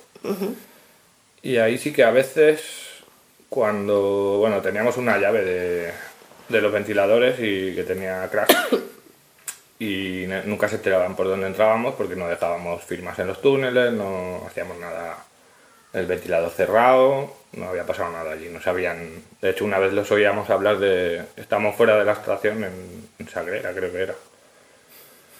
Esperando a que abriese el metro. Y decían, ya, han- ya han pintado, no sé qué. Y olía allí la pintura y todo. Y decían, ¿por dónde habrán entrado? Es que son como ratas. Y decían, Yo ocurro aquí hace 20 años y no sé por dónde entro. Por Lesseps había una también, ¿no? Se entraba por un respiradero de ahí con... Eh, pues, bueno, que yo sepa. Bueno. Lesseps Valcarca. Sí, para ir a Valdebrón a lo mejor, ¿no? Que tenías, entrabas por una- un respiradero, tenías que bajar la escalera de 2.000 kilómetros, Mm. después tenían que parar el ventilador, tenías que pasar por las aspas, después andar hasta... Ahí no, creo que yo no fui, llegué a ir ahí, porque sí que pinté... Pero que sería el mismo sistema lo que estás diciendo, ¿no? Más o menos. Bueno, lo de las aspas yo no sé si lo habría hecho, ¿eh? pasar por ahí. Pero estaban paradas, ¿eh? Estaban paradas. Ah, sí, estaban paradas. Las paraban. O sea, Bueno, de hecho el cuadro eléctrico siempre está al lado, puedes abrirlo y... pues eso, las paraban y luego las volvían a poner. Sí, a veces hemos encendido los túneles, bueno, hemos hecho un montón de, de cosas que igual no debíamos haber hecho. Bueno, No, por, por dar el cante y eso, porque siempre nosotros sí que íbamos con cuidado y tal, pero la liábamos bastante. O sea, ¿No eras, de la, ¿No eras de la ley ninja? Entro, lo hago, me voy y aquí no ha pasado nada. al principio sí, Pero luego ya que le fuimos cogiendo confianza y empecé, a veces Flamenco. hasta discutíamos allí, nos empezábamos a fumar Guitarra española. Guitarra española. más o Mi menos. colega romano con el acordeón. Se venía algún colega que no pintaba, ese entraba con nosotros y se quedaba por ahí. Sí, la verdad es que Visto desde la distancia, qué mal hecho, ¿no? Bueno, No, bueno. tampoco no. hacéis nada malo. No, decir que bueno, no es una cosa. otros Me refiero que no es una cosa en plan, yo qué sé, no, estabais pegando a nadie, no, estabais No, haciendo, ¿sabes? Se entiende que si la historia fuera peliculera desde el inicio, ese colega que iba random a hacerse el petit allí no lo haría. Diría, tú esto tengo que hacer para un porro. no, no, Os espero aquí fuera, ¿vale? Cuando venían era porque entrábamos por puertas ya, puerta que daba a la calle, en Feixa Llarga, por ejemplo, y entrábamos andando. Pues bajábamos unas escaleras, no había ni que bajar escaleras de, de pared ni nada, o sea, andando por una escalerita y ya dabas a los metros ahí abajo. Ahí están siempre aparcados fuera el coche al lado de... Ya, sí, sí. Sí, uno de los últimos que me hice fue allí y, y era que es, no sé por qué habían dejado ahí un- unos días de mm, que no estaban y las puertas abiertas de aquello, o sea, se podía, podía llegar, entrar. Tengo vídeos, eso fue en el año 2014, creo. Un poco raro porque si entran ellos aquí puede entrar cualquiera, ¿no? Tú estás haciendo instalaciones y... No, sí, iba, estabas pintando y te venía otra gente a pintar también, o, o- o se estaban arriba y no entraban porque sabían. Ahí en esta época ya sí que había alguien vigilando a lo mejor arriba por si venía un coche. Y si venía más gente a pintar, pues les decía, no bajéis ahora que están estos, que tal. Espera vuestro turno, ¿no? Sí. Bueno, claro, que igual te ven a ti entrando y nos embarramos todos. Claro. A lo mejor te estás quieto tú, los que acaban se van y si quieres luego sigues tú. ¿Y los primeros viajes que hiciste? El primer viaje que hice fue a Ámsterdam en el 96 con Al y Meot. Fuimos en autocar, 24 o 22 Joder. horas de viaje. Directos a Amsterdam. Un calvario que no se lo deseaba a nadie. Sobre todo la vuelta, la ida aún, mira. Que vas emocionado, eh, ¿no? Sí. Pero nada, fue guay porque mm, allí estuvimos con eh, Meli, no sé si... Meli, no sé. MSN. Sí. Sí. Pero el tío no quiso, bueno, sí que nos llevó una noche a pintar, pero al metro no quería ir, nosotros queríamos ir al metro. Nos llevó a pintar un banana de estos que, que no lo pudimos acabar. Nos, ah, nos dieron marrón. ¿Marrón serio o.? No fue muy serio. Ha sacado un libro hace poco, Meli. ¿Ah, sí? No sabía. Estoy un poco desconectadillo. Bueno, Pues eso, nos llevó a hacer el tren y no pudimos acabarlo y luego ya el metro no quería venir con nosotros porque se ve que tenía problemas y tal, pero sí que nosotros investigando pues pudimos pintar dos metros. Unas piezas así rápidas, pero que ya nos quedamos contentos. En el 96, en el 97 hice el Interrail de 15 días, nos circularon y todo ahí con gente. os diríais a Polonia con este, ¿no? No, eso fue después. Eh, en este viaje fuimos a París, a Bruselas, no, a no era Bruselas, a Bélgica, a un pueblo de Bélgica, y a Ámsterdam y Utrecht. Y, en- y, o sea, nueve metros en París y el resto del viaje que hiciste. El resto del viaje en- en- nos habían dicho una cochera que era muy fácil en Bélgica. Mirar, porque con nueve paneles ya en París... Ya, daba igual. Por eso, ¿no? como ha dicho, claro, pero yo qué sé, ¿sabes? Encima con vídeos ahí circulando y todo que teníamos. Y bueno, fuimos a una cochera que era de Bélgica que era muy fácil. Fuimos allí, pintamos por la tarde, gastamos un montón de pin- Pintamos por la tarde, Sire y yo. Y, y directamente nos fuimos ya para Ámsterdam. O sea, en Ámsterdam aquella vez en el metro no, no pintamos porque era un poco... Claro, allí en Ámsterdam para pintar en el metro tienes que llevar una cizalla, si no es muy difícil. Solo hay un sitio donde se puede, o había en aquella época, donde se podía pintar sin cizalla, pero aún así tenías que atravesar un montón de vías de circulación, con trenes y metros pasando. Y no, ese año no llevábamos cizalla y no, no, fuimos a Bananas. Estuvimos allí con el tío que hacía la revista Bombers, eh, que casualmente pintaba Side también, o Iser, iba jugando con las letras. ¿Hubo duelo o no? No, Ah, y no, había buen rollo con él. Incluso luego nos empezamos a cartear, a enviarnos fotos, ¿no? intercambiar fotos y tal. Y nos llevó a pintar un banana, que estuvo bastante bien. Y ya de, de vuelta para... Bueno, en la vuelta nos paramos en, en Narbonne, en Francia, para pintar allí, que también era bastante fácil. Vamos, que os volvisteis con cuántos paneles. Pues nueve... Ay, no, espérate, me he equivocado. Eran seis. Los nueve son en total los que tengo yo en París del año siguiente. Ah, vale. Eran seis, seis metros en París, dos trenes en Bélgica y uno en, en Holanda.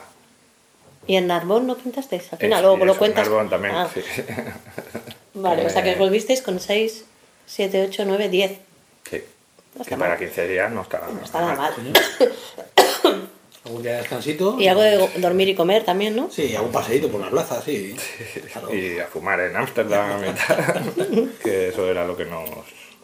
Ese era el motivo. Ese era el ¿no? motivo del viaje. Un poco, sí. Uno de los El motivos. otro era.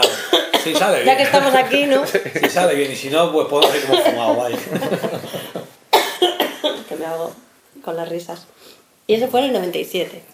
Y, Este momento es que solo consigue tú y Sire. Sí.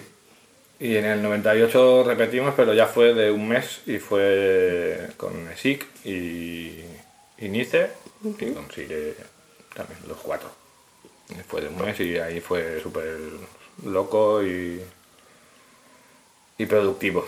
Pero un mes de convivencia con escritores de graffiti es tela, ¿no? Sí, uf, hubo de todo. Un día estaba enfadado uno con otro, otro con el uno, ¿sabes? Iban cambiando Sí. la cosa, Sí. discutíamos un montón. Lo que sí que es verdad que teníamos a sí que siempre ha sido muy cascarrabias y muy vacilón y tal. Y siempre ganaba él, o sea, todos contra él. Era, o sea, Mira, como tú, Miguel. Yo qué va, hombre. bueno, yo también soy cascarrabias ¿eh? y, y delicado, pero Pero él gana. Él es entre, bueno, antisocial también, era eh, metiéndose con la gente por ahí. Muy loco, muy loco. ¿Esto hace falta que lo cortemos o se puede quedar? Se puede quedar. Puede quedar porque Pues se nada, lo digo, no se lo ve. Si lo ves, se lo digo. Pues nada, lo tendremos en cuenta para el podcast que le tenemos que hacer. Tener cuidado con él. y ya también os volvisteis con mogollón de piezas, me imagino. Sí, ¿Se pueden aquí- decir los países en los que estuvisteis o...? Sí, en- estuvimos otra vez en París, en Bruselas, que, bueno, justamente ayer nos reunimos y hablamos del tema y, y me confirmaron que fuimos los primeros en pintar un metro en, en la cochera de Bruselas en la que pintamos, Ujú. que nunca nadie había pintado allí. Y es posible que fuéramos los primeros en pintar en el metro, como mínimo los gui- guiris. Gente de allí igual ya había pintado, pero, pero no se veía mucha... ni fotos en revistas ni, ni nada de nada. Y cuando ibais para allá, ¿ibais con contactos o ibais a la aventura? Dependía del sitio. En París sí que teníamos dos contactos, uno para metro y otro para los REN, estos Sí. blancos y azules y rojos. Y en Bélgica no teníamos contacto, pero como siempre ha tenido fama de ser muy fácil pintar allí, en, en el metro no, en lo que es la Renfe de allí. Sí. No, no nos preocupaba. Fuimos a la misma cochera que el año anterior y nos hicimos tres piezas eh, ahí a- de día tranquilamente. Tres cada uno. Me encanta. Me encanta porque cada vez que voy haciendo más episodios me voy enterando de más cosas. No de cosas en concreto, sino de... Hago el, puzzle general, ¿no? Y, me de- y decía el Wine en el anterior que se ha pintado mucho, mm, se han pintado muchos trenes en el mundo, pero en Europa se han pintado muchísimos y probablemente más de la mitad se lo han pintado los españoles. Tan- En todos los viajes, no solo en España, sino en todo... Porque O sea también que- supongo que se puso como un poco de moda el Interrail, ¿no? Y aquí lo cogimos como uf, que todo el mundo lo, lo hacía y Un poco las cosas, viajas, pintas, te das otros modelos, un poco todo, ¿no? claro. Y bueno, eso era- ya ahí entra el, el rollo del ego, ¿no? De tener un montón de trenes y, y de cuanto más bonito sea mejor y de los modelos. Eh, quiero este modelo, pues, Pues tienes que ir a- a por él. ¿Tú has sido muy así? Mm, Un poco, en el, en el último viaje era- teníamos mm, como ahí fijado que queríamos el- los de Copenhague, los rojos estos de la, con las bicicletitas. ¿Y misión cumplida? Misión cumplida, pero bueno, ahí tuvimos la, la fuga más gorda que he tenido en mi vida. O sea, Pues espérate un Después momento, de porfa, que Bruselas fuimos a, a Es que ¿En Amsterdam ya de contacto o tirabais de las veces anteriores? Aquí no llevábamos contacto y íbamos ya preparados con la cizalla que se necesitaba para pintar en el Lo que en la segunda vez dijiste no va a volver a pasar. Claro. En París, que en aquella época tenía fama de ser muy fácil robar donde quisieras en las tiendas, pues ya nos dijo un chaval de allí dónde podíamos ir a conseguir una cizalla y, y Y fuimos y sin y. Y encima era súper chula, pequeñita y Ah, manejable. O sea que en Amsterdam quiero entender que hay unos cortes, se entra, se hace. Es que hay una, la valla de Ámsterdam era muy chunga, tenía varios sistemas de... Sí, arriba tenía los. El alambre espino, bueno, alambre espino, alambre espino normal, eh, las cuchillas estas que dan vueltas, no sé cómo, no me acuerdo cómo se llama eso. Sí, nombre ahora no me acuerdo. O sea que esta vez sí que funcionasteis en, en metro, en Amsterdam, visitasteis en banana o ahí no. En ese, no. Mm, no, esta vez no, en el banana, no, es que no quisimos ni ir porque no, ya teníamos alguno de otros años y tal, y no. Entonces de Amsterdam seguís otra parada, ¿dónde vais después? Vamos a... Eh, Amsterdam fuimos a... ayer tuve lío con esto. En este tour sí que es donde a Polonia. Sí, Pues De- fuiste para Polonia o a Dinamarca, ¿no? No, fuimos a. Sí, fuimos a Polonia, a Hamburgo y de Hamburgo a Copenhague y, a- y después a Estocolmo. En todos lados funcionando, Mm, bueno, a medida que iba pasando el tiempo, ya empiezan a mermar la fuerza. íbamos con poco dinero, teníamos que robar casi toda la comida o pedir por ahí en la calle. Y a medida que iba pasando el tiempo íbamos teniendo menos ganas de, de pintar y de, y de seguir por ahí tirados. No quiero volver a mi casa. durmiendo en la calle, bueno, pasamos Era verano, mil calamidades, sí. Sí, verano, pero al llegar a Sí, sí, Estocolmo no hacía un frío. Sí, el verano no existe ahí. Por la noche allí pintando lo pasamos tan mal que al día siguiente dijimos, para casa, nos vamos para casa. Y me estabas, bueno, me vas a contar lo de la fuga de... sí, En es, ¿no? es larguito. Bueno, si quieres, ¿eh? Bueno, lo puedo intentar resumir un poco. Eh, fuimos a pintar a un sitio donde iba todo el mundo, todos nuestros amigos de aquí de, de Barcelona iban allí a pintar a una cochera muy famosa ya para, para nosotros. ¿no? Y fuimos de nada más llegar, de cabeza sin, sin nadie que nos acompañara ni, ni nada. Y llegamos allí y no tomamos casi ningún tipo de precaución, por, no sé por qué. Llegábamos ahí de felices y contentos. y ya no, no- ya no nos vieron, nada más llegar, que había gente, había mm, trabajadores de, de la Renfe de allí. Estaban en el andén y ya nos vieron las pintas y tal. Y yo les dije, yo, yo creo que ya nos han calado de lleno. O sea, mm, no sé si vamos a pintar aquí.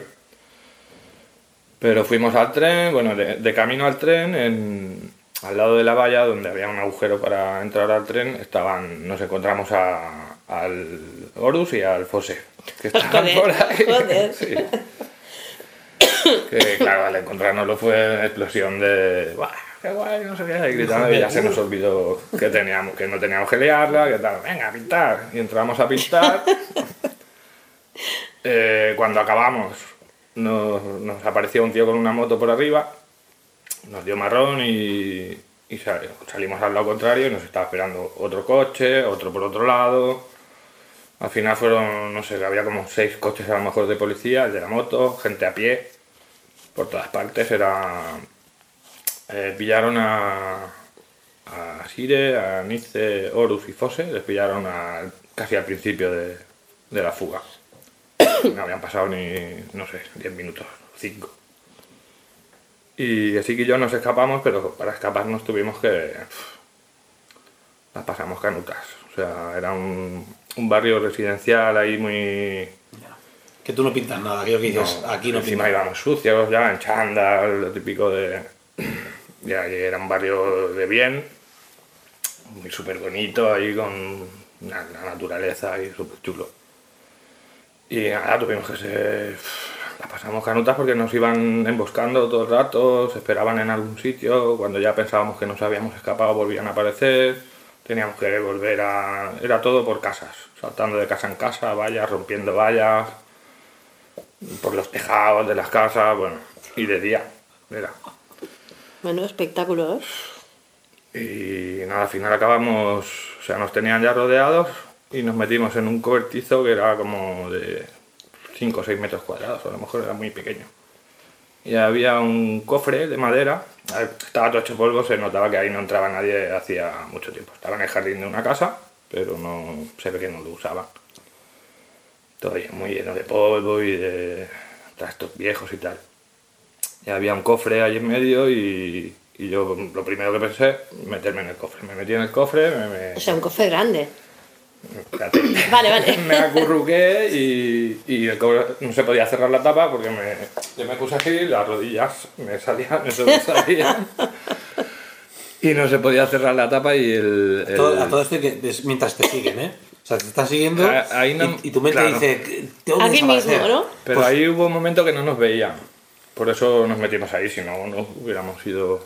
Si pero hubiera no- seguido corriendo. Como había tanta, tanta hierba y las vallas de las casas y tal, pues en ese momento no, ni, ni los veíamos nosotros a ellos ni, vosotros, nosotros. Estáis por la zona, pero no estabais... Claro, y estábamos, eh, los oíamos aquí al lado, o sea, hablando, gritando, los coches, ¡buah! Y nada, me meto en el cofre y eh, sí que se pone al lado del cofre con una lámina de fibra de vidrio que había ahí al lado. Se tapa, así, al lado de... pegado al cofre, ¿no? Y abrieron la puerta del cobertizo. Abren la puerta, contenemos la respiración, que estábamos hechos polvo ya de tanto correr. Y, y ahí gritando, súper cabreados, cierran la puerta y ya nada, mm, medio minuto la vuelven a abrir. Y ya yo ahí pensé, pues ya está. ya. Pero no, no, no les dio por, por mirar allí. Era, quedó tan perfecto el, El camuflaje. y los tíos súper cabreados allí. Bueno, el, el tío cerró la puerta de un portazo que luego nos costó abrirla un Pues montón. Se puede ser que, que os quieres perdonar la vida. No creo. O tú crees que externamente de fuera no se veía. No nada? creo porque a nosotros los pillaron, se los llevaron a una comisaría y, y a nosotros iban a saco a por nosotros. O sea, estaban súper nerviosos ahí gritando y, y cabreados porque no nos cogían. No Sí, pero- Claro, entendíamos porque lo todo lo que que corrías tú lo estaban corriendo también Claro. ellos.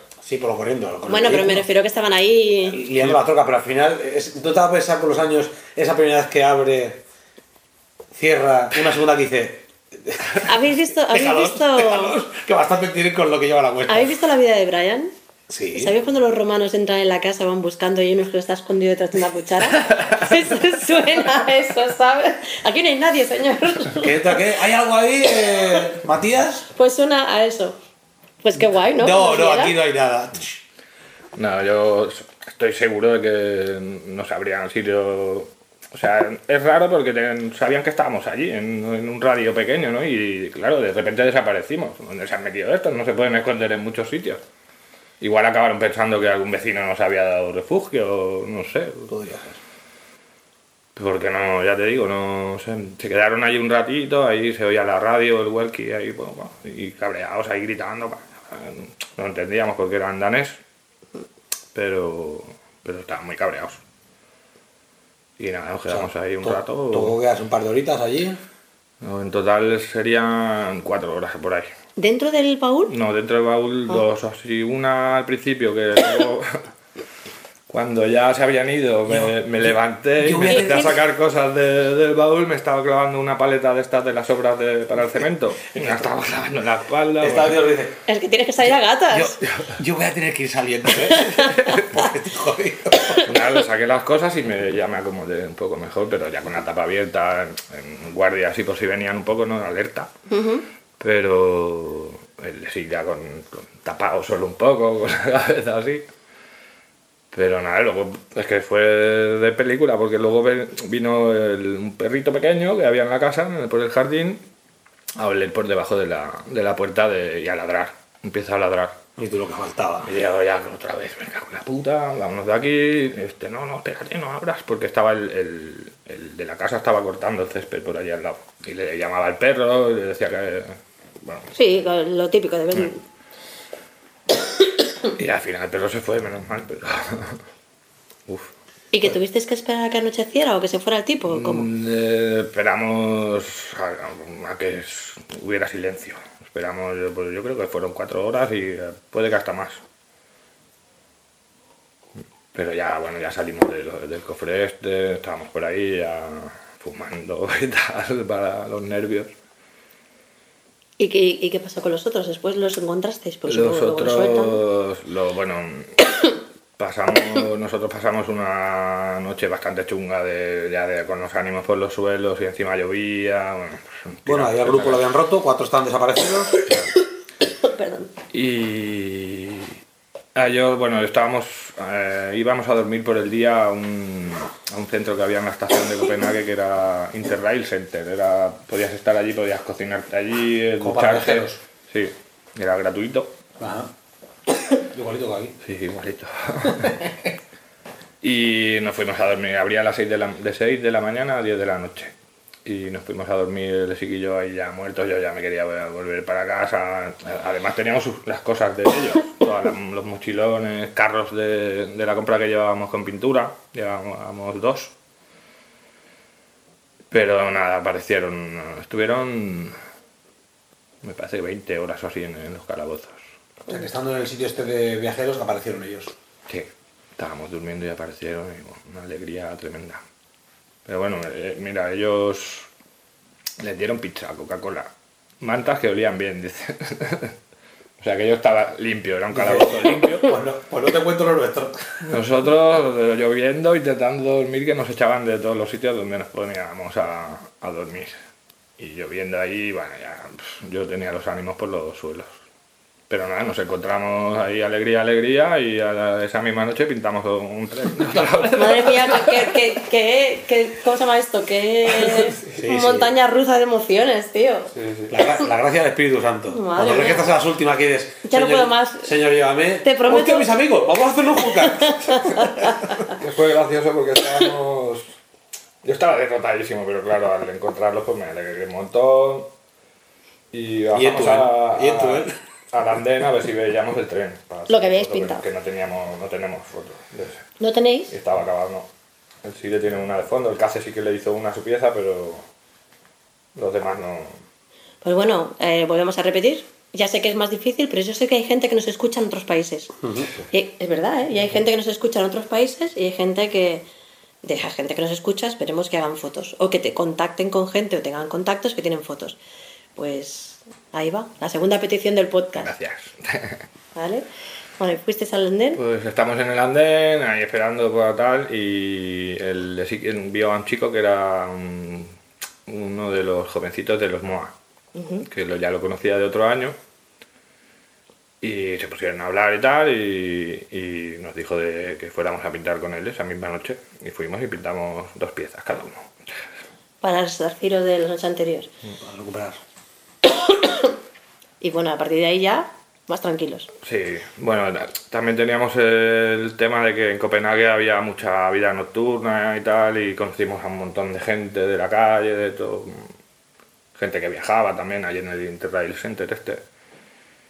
Y bueno, estábamos súper a gusto allí. Y ya, bueno, Ojalá, pasamos de la, de, de, de la hecatombe que una- a la gloria. Y si nos vamos unos días a una casa de Si es que lo que te, tiene pero no es sé lo que te dónde, digo, que es una montaña rusa de emociones que total. follan a los trenes. Vamos a ver dónde que...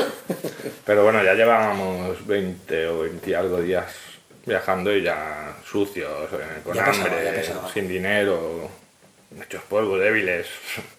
O sea, Copenhague es la última parada. Eh, no, aún fuimos a a, Estocolmo, dicho, a ¿no? Estocolmo, sí. Pero allí ya llegamos hechos polvo. Pintamos una noche con un frío que te morías y, y al día siguiente de- habíamos quedado con unos chicos para pintar en el metro, con el Jake y el Caos. Y no fuimos, nos fuimos a, nos volvimos para casa. Y lo que no se cuenta, la cara B de todos estos viajes es cuánto tiempo tardas en recuperarte de un viaje así. Uf, este, esta vez tardé un montón. Estuve, me puse malo. A ver si que iba saliendo a la calle y tal, porque tenía unas ganas de contárselo todo a la gente, que, la gente del parque y tal. Claro. Pero me puse malo un montón de días, estaba fatal. O sea, menos mal que aún vivía con mis padres y me- mi madre me hizo Te buenos cuidaba, ¿no? pucheros. ¿Y tu, y tu madre ya sabía que pintabas. Sí, sí, ya pasó la fase de que no, ya me hice un poco más mayor, ya tenía 23 creo. Y ahí ya me imponía yo un poco. Y igual no se lo decía todo, todo, pero sí que le enseñaba fotos de los trenes y tal. Y, Y le preocupaba que fueras con patín, pero no que pintaras. Mm, él supongo que era por eso, por ser ya un poco más mayor y ya, pues, ya como que no tenía tanta autoridad sobre mí, ¿no? Se lo voy a prohibir, pero va a hacer lo que le salga a los cojones. También, eso. No, o sea, pero- lo sabían que... Sí, sí, lo sé, lo sé. es Mal hablando. Entonces, eh, y bueno, ¿qué? Supongo que llegarías aquí con todo el subidón mm, malísimo y con ganas de recuperarte y eso. ¿Qué tal los colegas cuando le cuentas todas estas aventuras? fliparon. Mm. Y aparte como veníamos con un montón de fotos de trenes de todas partes, pues bueno, aparte, eh, íbamos llamando a, a algunos, sobre todo a Done, le íbamos llamando de vez en cuando para contarle lo que dónde estábamos, qué habíamos hecho, y él se lo iba diciendo a toda la gente. Les teníamos informados. Los antiguos sistemas de comunicación. Sí. Épocas sin móviles, con lo cual no tienes un GPS que te dices aquí o allá, tira de mapa, tira de intuición, tira ¿Y cómo de le llamabais? ¿Tenéis que ir a un sitio para llamar? una cabina. ¿no? Había No, muchas cabinas no. por la calle, sí. Y el teléfono fijo está tal, siempre lo cogía su madre o su padre, ¿no? Bueno, en el caso de Del de la madre. madre, sí, sí. De ese prisa que estoy en Dinamarca y esto corre. Claro, pero a ver, yo digo esto, yo ya sé cómo es, pero no todo el mundo que vaya a escuchar sabrá cómo se hacía antes, No, ¿no? correcto, claro. Entonces- Por suerte no es así ya. Mira, en este viaje quedamos con, el, con Zeke y Ove. Eh, quedamos un día en concreto eh, a una hora y habíamos quedado igual hacía dos semanas que habíamos quedado allí y allí nos encontramos. Porque antes eso tenía peso. Mm. Porque no había otra forma de encontrar. Es que ha de ser así, si no, Si no, no, no nos si no, no va a pasar. Que no Claro, claro. Ahora, como hay tantas posibilidades de avisar, Sí, pues no. Pero eso es verdad. Dos semanas antes, ¿eh? Que cualquiera. ¿Hablas de a la vuelta o estando en Europa, vernos en un sitio en Europa te refieres? En Ámsterdam para pintar. ¿Y, el- y los idiomas qué? Para comunicaros. Los idiomas el SIC. Nosotros, eh, Sire y yo sabíamos un pelín de inglés, pero no mucho. Y el SIC sí que dominaba el inglés y el francés. Aparte de tener un desparpajo. O sea, todo lo que no tiene de social lo tiene de desparpajo, ¿no? Vale, es un equilibrio Es interesante. un poco raro, ¿no? Sí que él- le cuesta muy poco hablar con la gente, comunicarse y tal, pero de una manera ahí. no sé. Mm, ya lo verás cuando le conozcas. Bueno, de, de todas formas, yo no conozco a nadie que pinte graffiti que sea normal. O sea, que partiendo de esa base ya. Luego, sí, si para la gente de graffiti ya no eres normal, ya es otra historia. Perdona, que tosas, que estoy. tenemos, tenemos de todo. Vale, entonces, volvemos, hemos saltado muchas cosas. Porque nos hemos saltado tu- de tus primeros metros aquí a los primeros viajes. Bueno, no, 93 él dice que ya tiene las, los varios, las varias maneras de SPI. Entran los primeros vagones 95, ha dicho, primer metro. Pero no os ha dicho por qué ha cambiado de nombre. Nos dijo, cuando empecé a pintar más trenes, o sea, Cuando entran BTS en el 96-97 es cuando empiezan estos cambios. Estamos un año por encima porque es el, este es el, el Interrail del 98, has dicho. Sí. Pues estamos un año solo por... Vale. Porque me gustaría eso, que me explicaras lo de los cambios. Los y también, también, o sea, tu ritmo de pintar, de pintar trenes, era muy alto o podías combinarlo con otras cosas. Mira, eh, empecé, bueno, cambié de, de espía a SIC en el año, sí que se ICK, en el año 94, creo que fue. Que creo que fue la primera vez que quedamos tú y yo para pintar, con la Ana. con la Sí, otra. sí. Y, y a partir de ahí, en el- bueno, pinté el primer metro, que ya ponía SIC en el, en el 95. En el 95 empezamos a pintar tímidamente en el metro, mm, a investigarlo y tal, con un poco de, de respeto, ¿no? Porque le teníamos bastante respeto en aquella época, el metro nos daba como miedo. En el 96 fue eh, aumentando la cosa y en el 97 ya, era, ya pintábamos un montón de metros y trenes, porque los trenes era 95 a lo mejor uno cada dos, tres meses, 96 cada dos, tres semanas y 97 todos los fines de semana y 98 igual. Y sí, usaba otros nombres, supongo que por cambiar el estilo también un poco y por y porque me aburría quizás ya de tanto poner siempre lo mismo. Y uno de ellos, el que más, con el que más trenes hice, fue con Oye. Oye con dos L's. Eh, no, no tengo ninguna razón por la que lo ponía. Bueno, igual sí, porque yo tenía la manía de llamar a la gente cuando estaba lejos, le, oye, le pegaba un grito ahí. Puede que fuera por eso. Y también ponía Heavy, Mars, que luego cambió a Wars. Y algunas veces ponía otras cosas, pero estos tres fueron los que más los que más puse. Bueno, sí, también ponía a menudo, bueno, sobre todo más en, en paredes, en muros, ponía Imen. ¿Has sido uno de esos escritores que cuando has pintado metros no has pintado paredes y no has bombardeado o No. lo has tocado todo? Todo. Claro, a eso me refería, porque cuando a veces no, no te da la vida. No, no, no estáis dirigidos exclusivamente a metro, si seguís yendo a tren, a cercanías, a... Hacíamos firmas y, bueno, sobre todo por el barrio siempre teníamos nuestras cuatro paredes que siempre teníamos algo nuevo allí, a color ya más currado, ¿no? Para... Los trenes, quieras o no, no te podías explayar de, ¿no? de estar ahí horas y horas pintando. A veces sí, pero las paredes era como más, pues eso, para hacer wild style, flechitas, muñecos. Por la zona de las piezas que dices, es- ¿hablas de la plaza del ajedrez de Hospitalet? No. Eh, no, porque ahí lo que hubo pintado no, no se tocó, se respetó. Mm, lo pintaron en el año 94 o así creo y se quedó ahí. Hablo de lo que el parque que había, bueno, parque descampado que había al lado de la estación de hospitales que le llamábamos la Camsa. Tenía un campo de fútbol de abandonado también debajo y eh, pues, todo lo que rodeaba el campo de fútbol era pared. Y... Sí, la causa que es el límite de Cornellá con Hospitalet, creo, ¿no? Mm, No, no exactamente. Era, bueno, le llamábamos nosotros la Paseo la, Camsa. ca- paseo la causa. No, pero no es, es otra cosa lo que digo yo. Es donde ahora hay un parque pegado a la, a la estación de hospitales por arriba. Ajá. Pues ahí había bueno, una fábrica abandonada que quedaban como trozos de la fábrica que la habían demolido.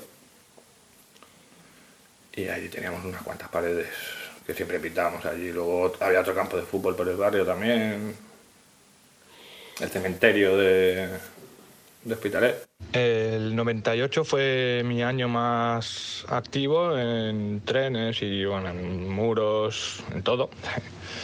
Y, pero también empecé a, hacer un programa de radio en una pequeña emisora del barrio de Buen Pastor. Y supongo que ahí empezó mi declive en el graffiti porque empecé a interesarme por la música electrónica, empecé a aprender a, a pinchar discos y poco a poco fue a más la cosa hasta que en el año 2001 empecé a pinchar ya en, en público, en clubs. Y hasta el 2004, 2004-2005 seguía pintando trenes y metros, pero cada vez iba a menos la cosa y la música se iba anteponiendo al, al graffiti. Y ya empecé también a componer música, ya monté mi propio colectivo en el 2003. Y bueno, pues eso, que poco a poco fue cayendo la cosa hasta que en el año 2011 o así ya prácticamente ya dejé de ir a, pintar trenes. Hasta, de- digamos que desde el 2004 hasta el 2011 iba haciendo, pues no sé, unos 5 o 6 trenes al año y algún muro.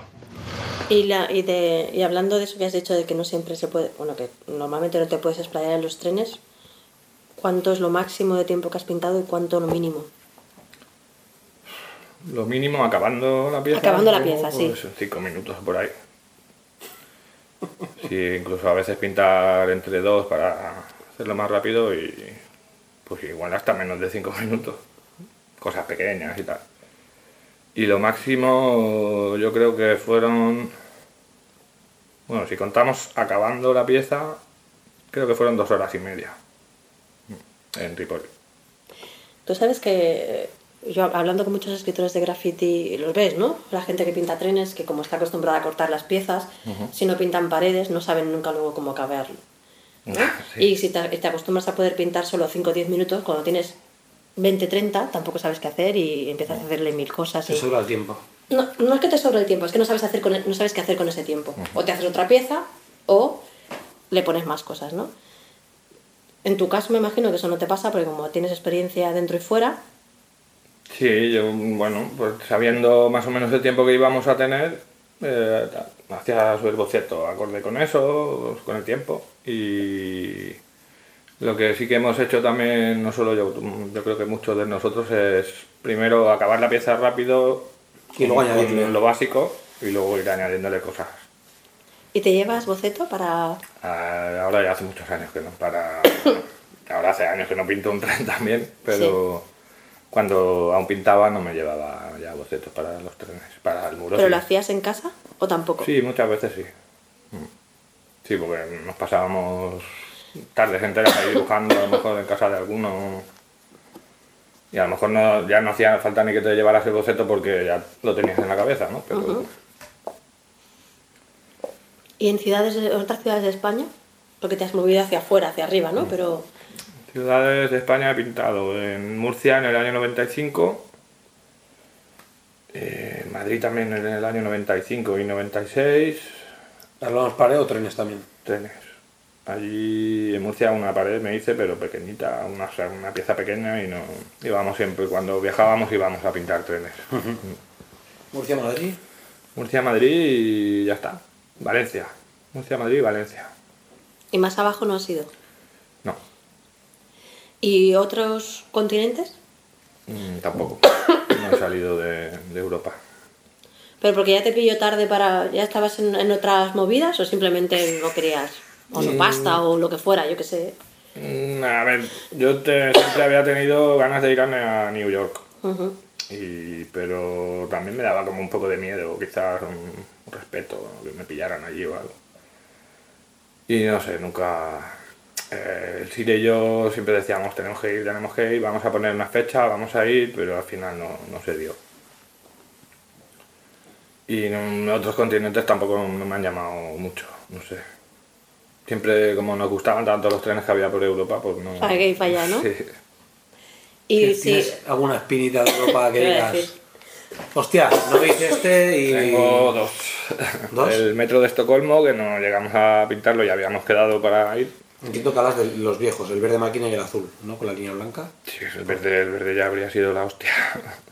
Cualquiera de ellos, con, con un- uno de los modelos me conformo. Luego tienes a favor que va una vez y se hace dos de esos. Y yo, claro. yo quería el azul. Claro.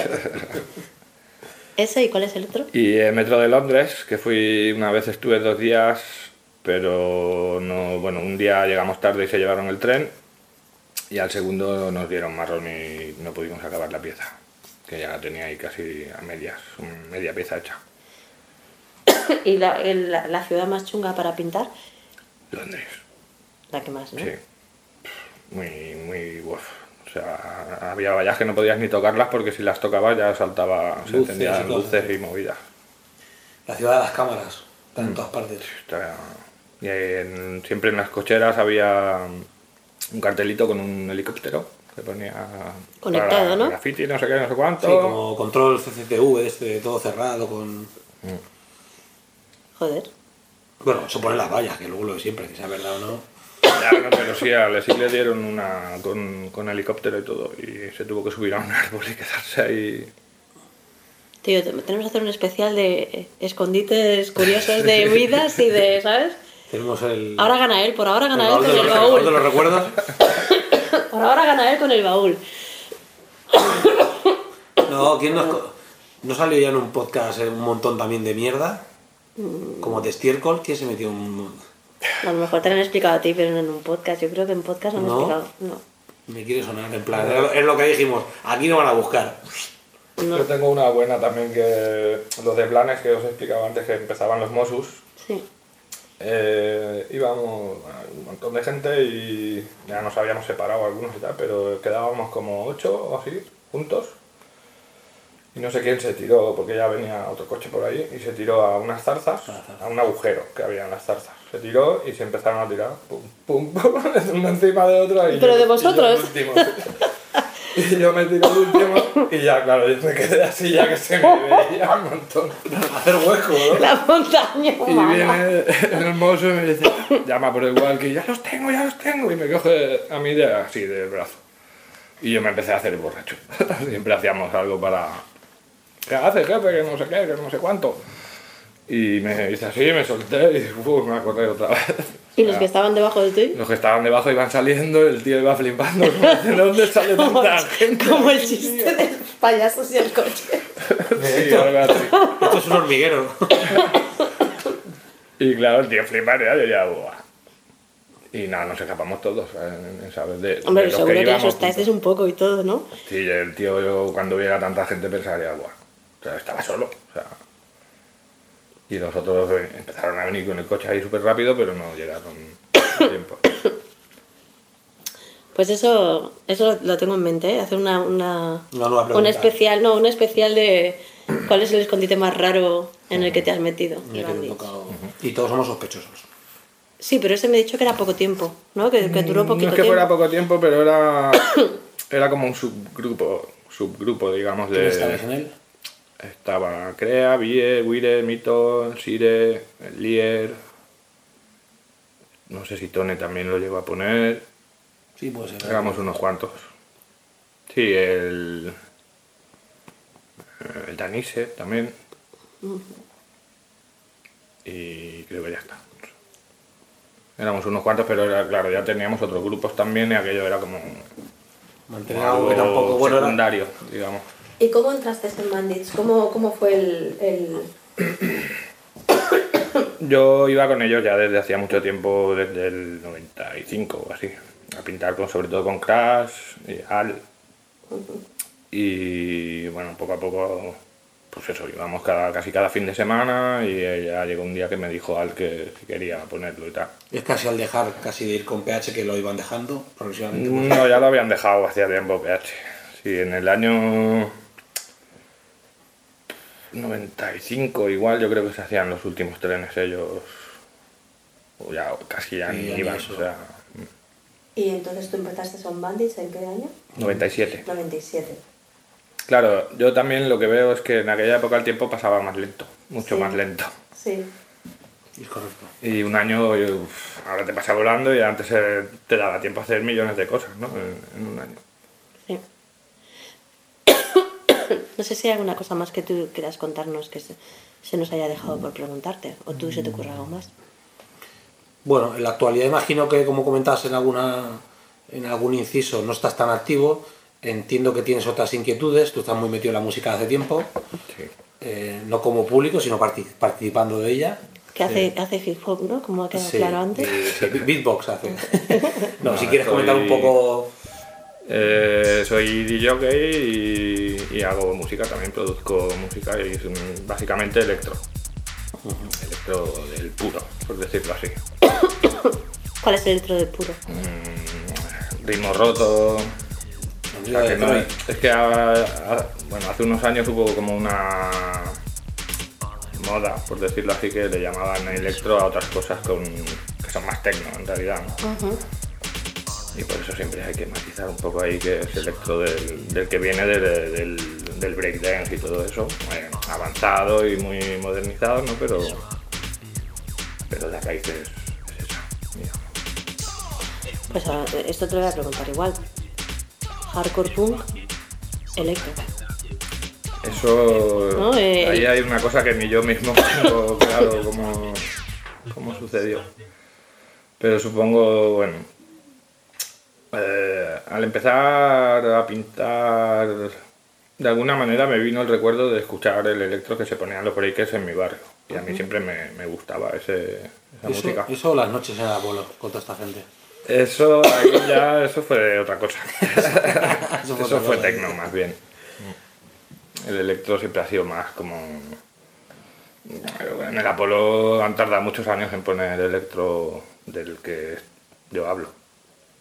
Ahora sí que puedes ir un día y te pondrán algo así, pero antes Había algún artista extranjero, sobre todo, de vez en cuando, pero no era una cosa muy típica. Y, nada, y eso. Tengo dos sellos que editamos vinilos. Bueno, ¿Cómo se llama? se llaman Until Records y Gente Seria Viste Chandal. Ese nombre es guapísimo, ¿eh? Eh, La primera que te quiero hacer yo es, ¿hay alguna pieza o un graffiti que tú hayas recordado siempre con cariño porque digas, o cuando lo viste, aunque no lo fuera con los años, que dijeras, eso era brutal? Yo veía eso y decía, esto es increíble. Complicado porque hay varios, pero No será que decía Flash, el, el mago de los tiempos, de Matacaballos, no. a eso, uy, eso lo llevamos todos los de hospitales dentro porque era el, el- Yo no lo llegaba a considerar graffiti porque estaba pintado a pincel y eran unas letras normales, ¿no? Pero sí que tenía algo de rollo de graffiti, colores y... Y eso nos marcó a todos, a, a todos hospitales, yo creo, a todos los que pintamos, porque se tiró ahí mucho tiempo, era lo primero que había, Bueno, y nadie tampoco- sabe quién lo hizo. Eso, por Claro, no la mística, datos. ¿no? De todo. Claro.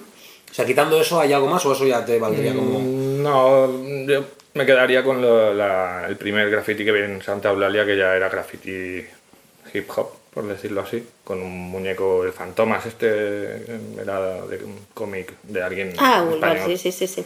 Sí, que pone eh, como el encapuchado. Ahora sí, es que pensaba que decía que era el nombre del escritor de graffiti. Digo, no, Pues no. me quedaría con ese, porque fue bueno, la primera vez que yo flipé viendo un graffiti. Este es de los que decías que era de Chase 2, este de Chase 2. Pues, y a nivel estilo, ¿quién es la persona que más, o las personas que más te, te- lo ves y dices, "Pff, Mm, ¿De ahora? O de- bueno, de ahora... de- Bueno, que te haya marcado en su momento que dijeras, claro, "Hostia, que tú este tío". digas, siempre, siempre, o sea, con el tiempo cambias, pero siempre hay gente que dices, Buah, es que esto es atemporal, ¿no? De alguna manera. Pues me podría quedar con Sire perfectamente. Pues Siempre mira. me ha gustado mucho lo que hace. Y sobre todo cuando ha hecho así más flecha, wild style y eso me... Periodo de hash. Cuando hacía hash. ¿Tú Sí, sabes eh. todo o qué? No, por- no, porque joder, eran auténticos piezones. Y con Reis también tiene cada tren por ahí de estos de rato que flipas. O sea, es difícil porque hay otra gente que me gusta también. Me ha gustado el Face, me ha gustado el Haze. El Haze me volvía loco cuando empezaba a pintar. El Biz. Pero así Sí, ya de... sé que es difícil uno, pero era como, pues alguien que te, ¿sabes? Siempre el que te viene... Sí, de siempre lo que lo mejor que le he visto es que ha evolucionado y cambiado mucho. Igual ahora ya no tanto, pero hoy en día. Pero sí que ahí a Sí, tope. sí, sí. Pero sí, sí, yo creo que el, el que más ha progresado, el que más ha cambiado, ha hecho cosas de muy. de todos los tipos, ¿no? Por decirlo así. Tú ibas a hacer la siguiente. Sí, y la pregunta con la que solemos cerrar los Breaking the Rules cuando entrevistamos a, a escritores de graffiti es eh, ¿a quién te gustaría escuchar lo que ha pasado hoy contigo? Alguien que tú digas, hostia, pues me gustaría saber más de esta persona que por lo que sea no coincide en el tiempo o... O sí, pero quiero que se, o sea, quiero saber cosas que no sé, o ¿no? exactamente. Alguien que tú digas, a esta persona deberíais entrevistarla, porque creo que es interesante y tiene cosas que contar. Mm, pues diría así de- también, pero lo que pasa es que le han entrevistado tantas veces ya a él que. no sé. Pero Bueno, sí, yo seguro creo que le sacamos cosas. Sí, yo creo que es él el que. Siempre tenemos las relatas... Este se lo sabe todo y yo que hago preguntas fuera de lugar. Sí, bueno, en, en el caso, en el caso de que no, se- de que no fuera Sire, algún Pues Nice, que lo que pasa que con él igual les cuesta un poco. No, yo, sé si- yo quedé con él Ah, para ¿sí? hacerle también. Ah, vale. Tengo que tengo, tengo, tengo que quedar con él un día y hacérselo. Que me parece muy interesante, que podría ser muy interesante también es Al. No sé si. También. Está Es que el día que los vi a todos los pillé por banda y le dije, tengo que quedar con vosotros. y Estoy tal, haciendo esto, no sé qué os parece, pero a mí me viene perfecto. A mí me viene perfecto que estéis todos que aquí. estéis todos juntos. Sí, sí, tengo que hacerle. Muy bien. No, no sé que si te quería hacer algo más de preguntas. Yo en plan, pues eso, ¿cómo ves? O sea, tú no has dejado de pintar, aunque pintes menos.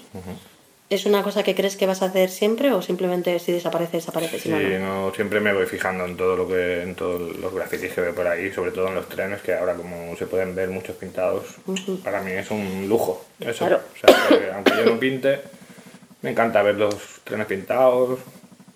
El escáner sigue en marcha. Sí. Y de, bueno, hago dibujos, mm, cuatro o cinco veces al año me hago un muro, algunos años más, otros menos, pero siempre voy haciendo algo. Muy bien. Este, tengo, ahora que estás aquí, también tengo muchas ganas, bueno, tenemos, lo hemos hablado una vez, que molaría hacer una, un especial Bandits. A ver si conseguimos juntarlos y hacer algo. Es complicado porque al final también van dichos unos cuantos, pero bueno, no está bien. Bueno, no hay te falta que sean todos, lejos. pero algunos podría ser, ¿no? Pero sí, estaría muy bien.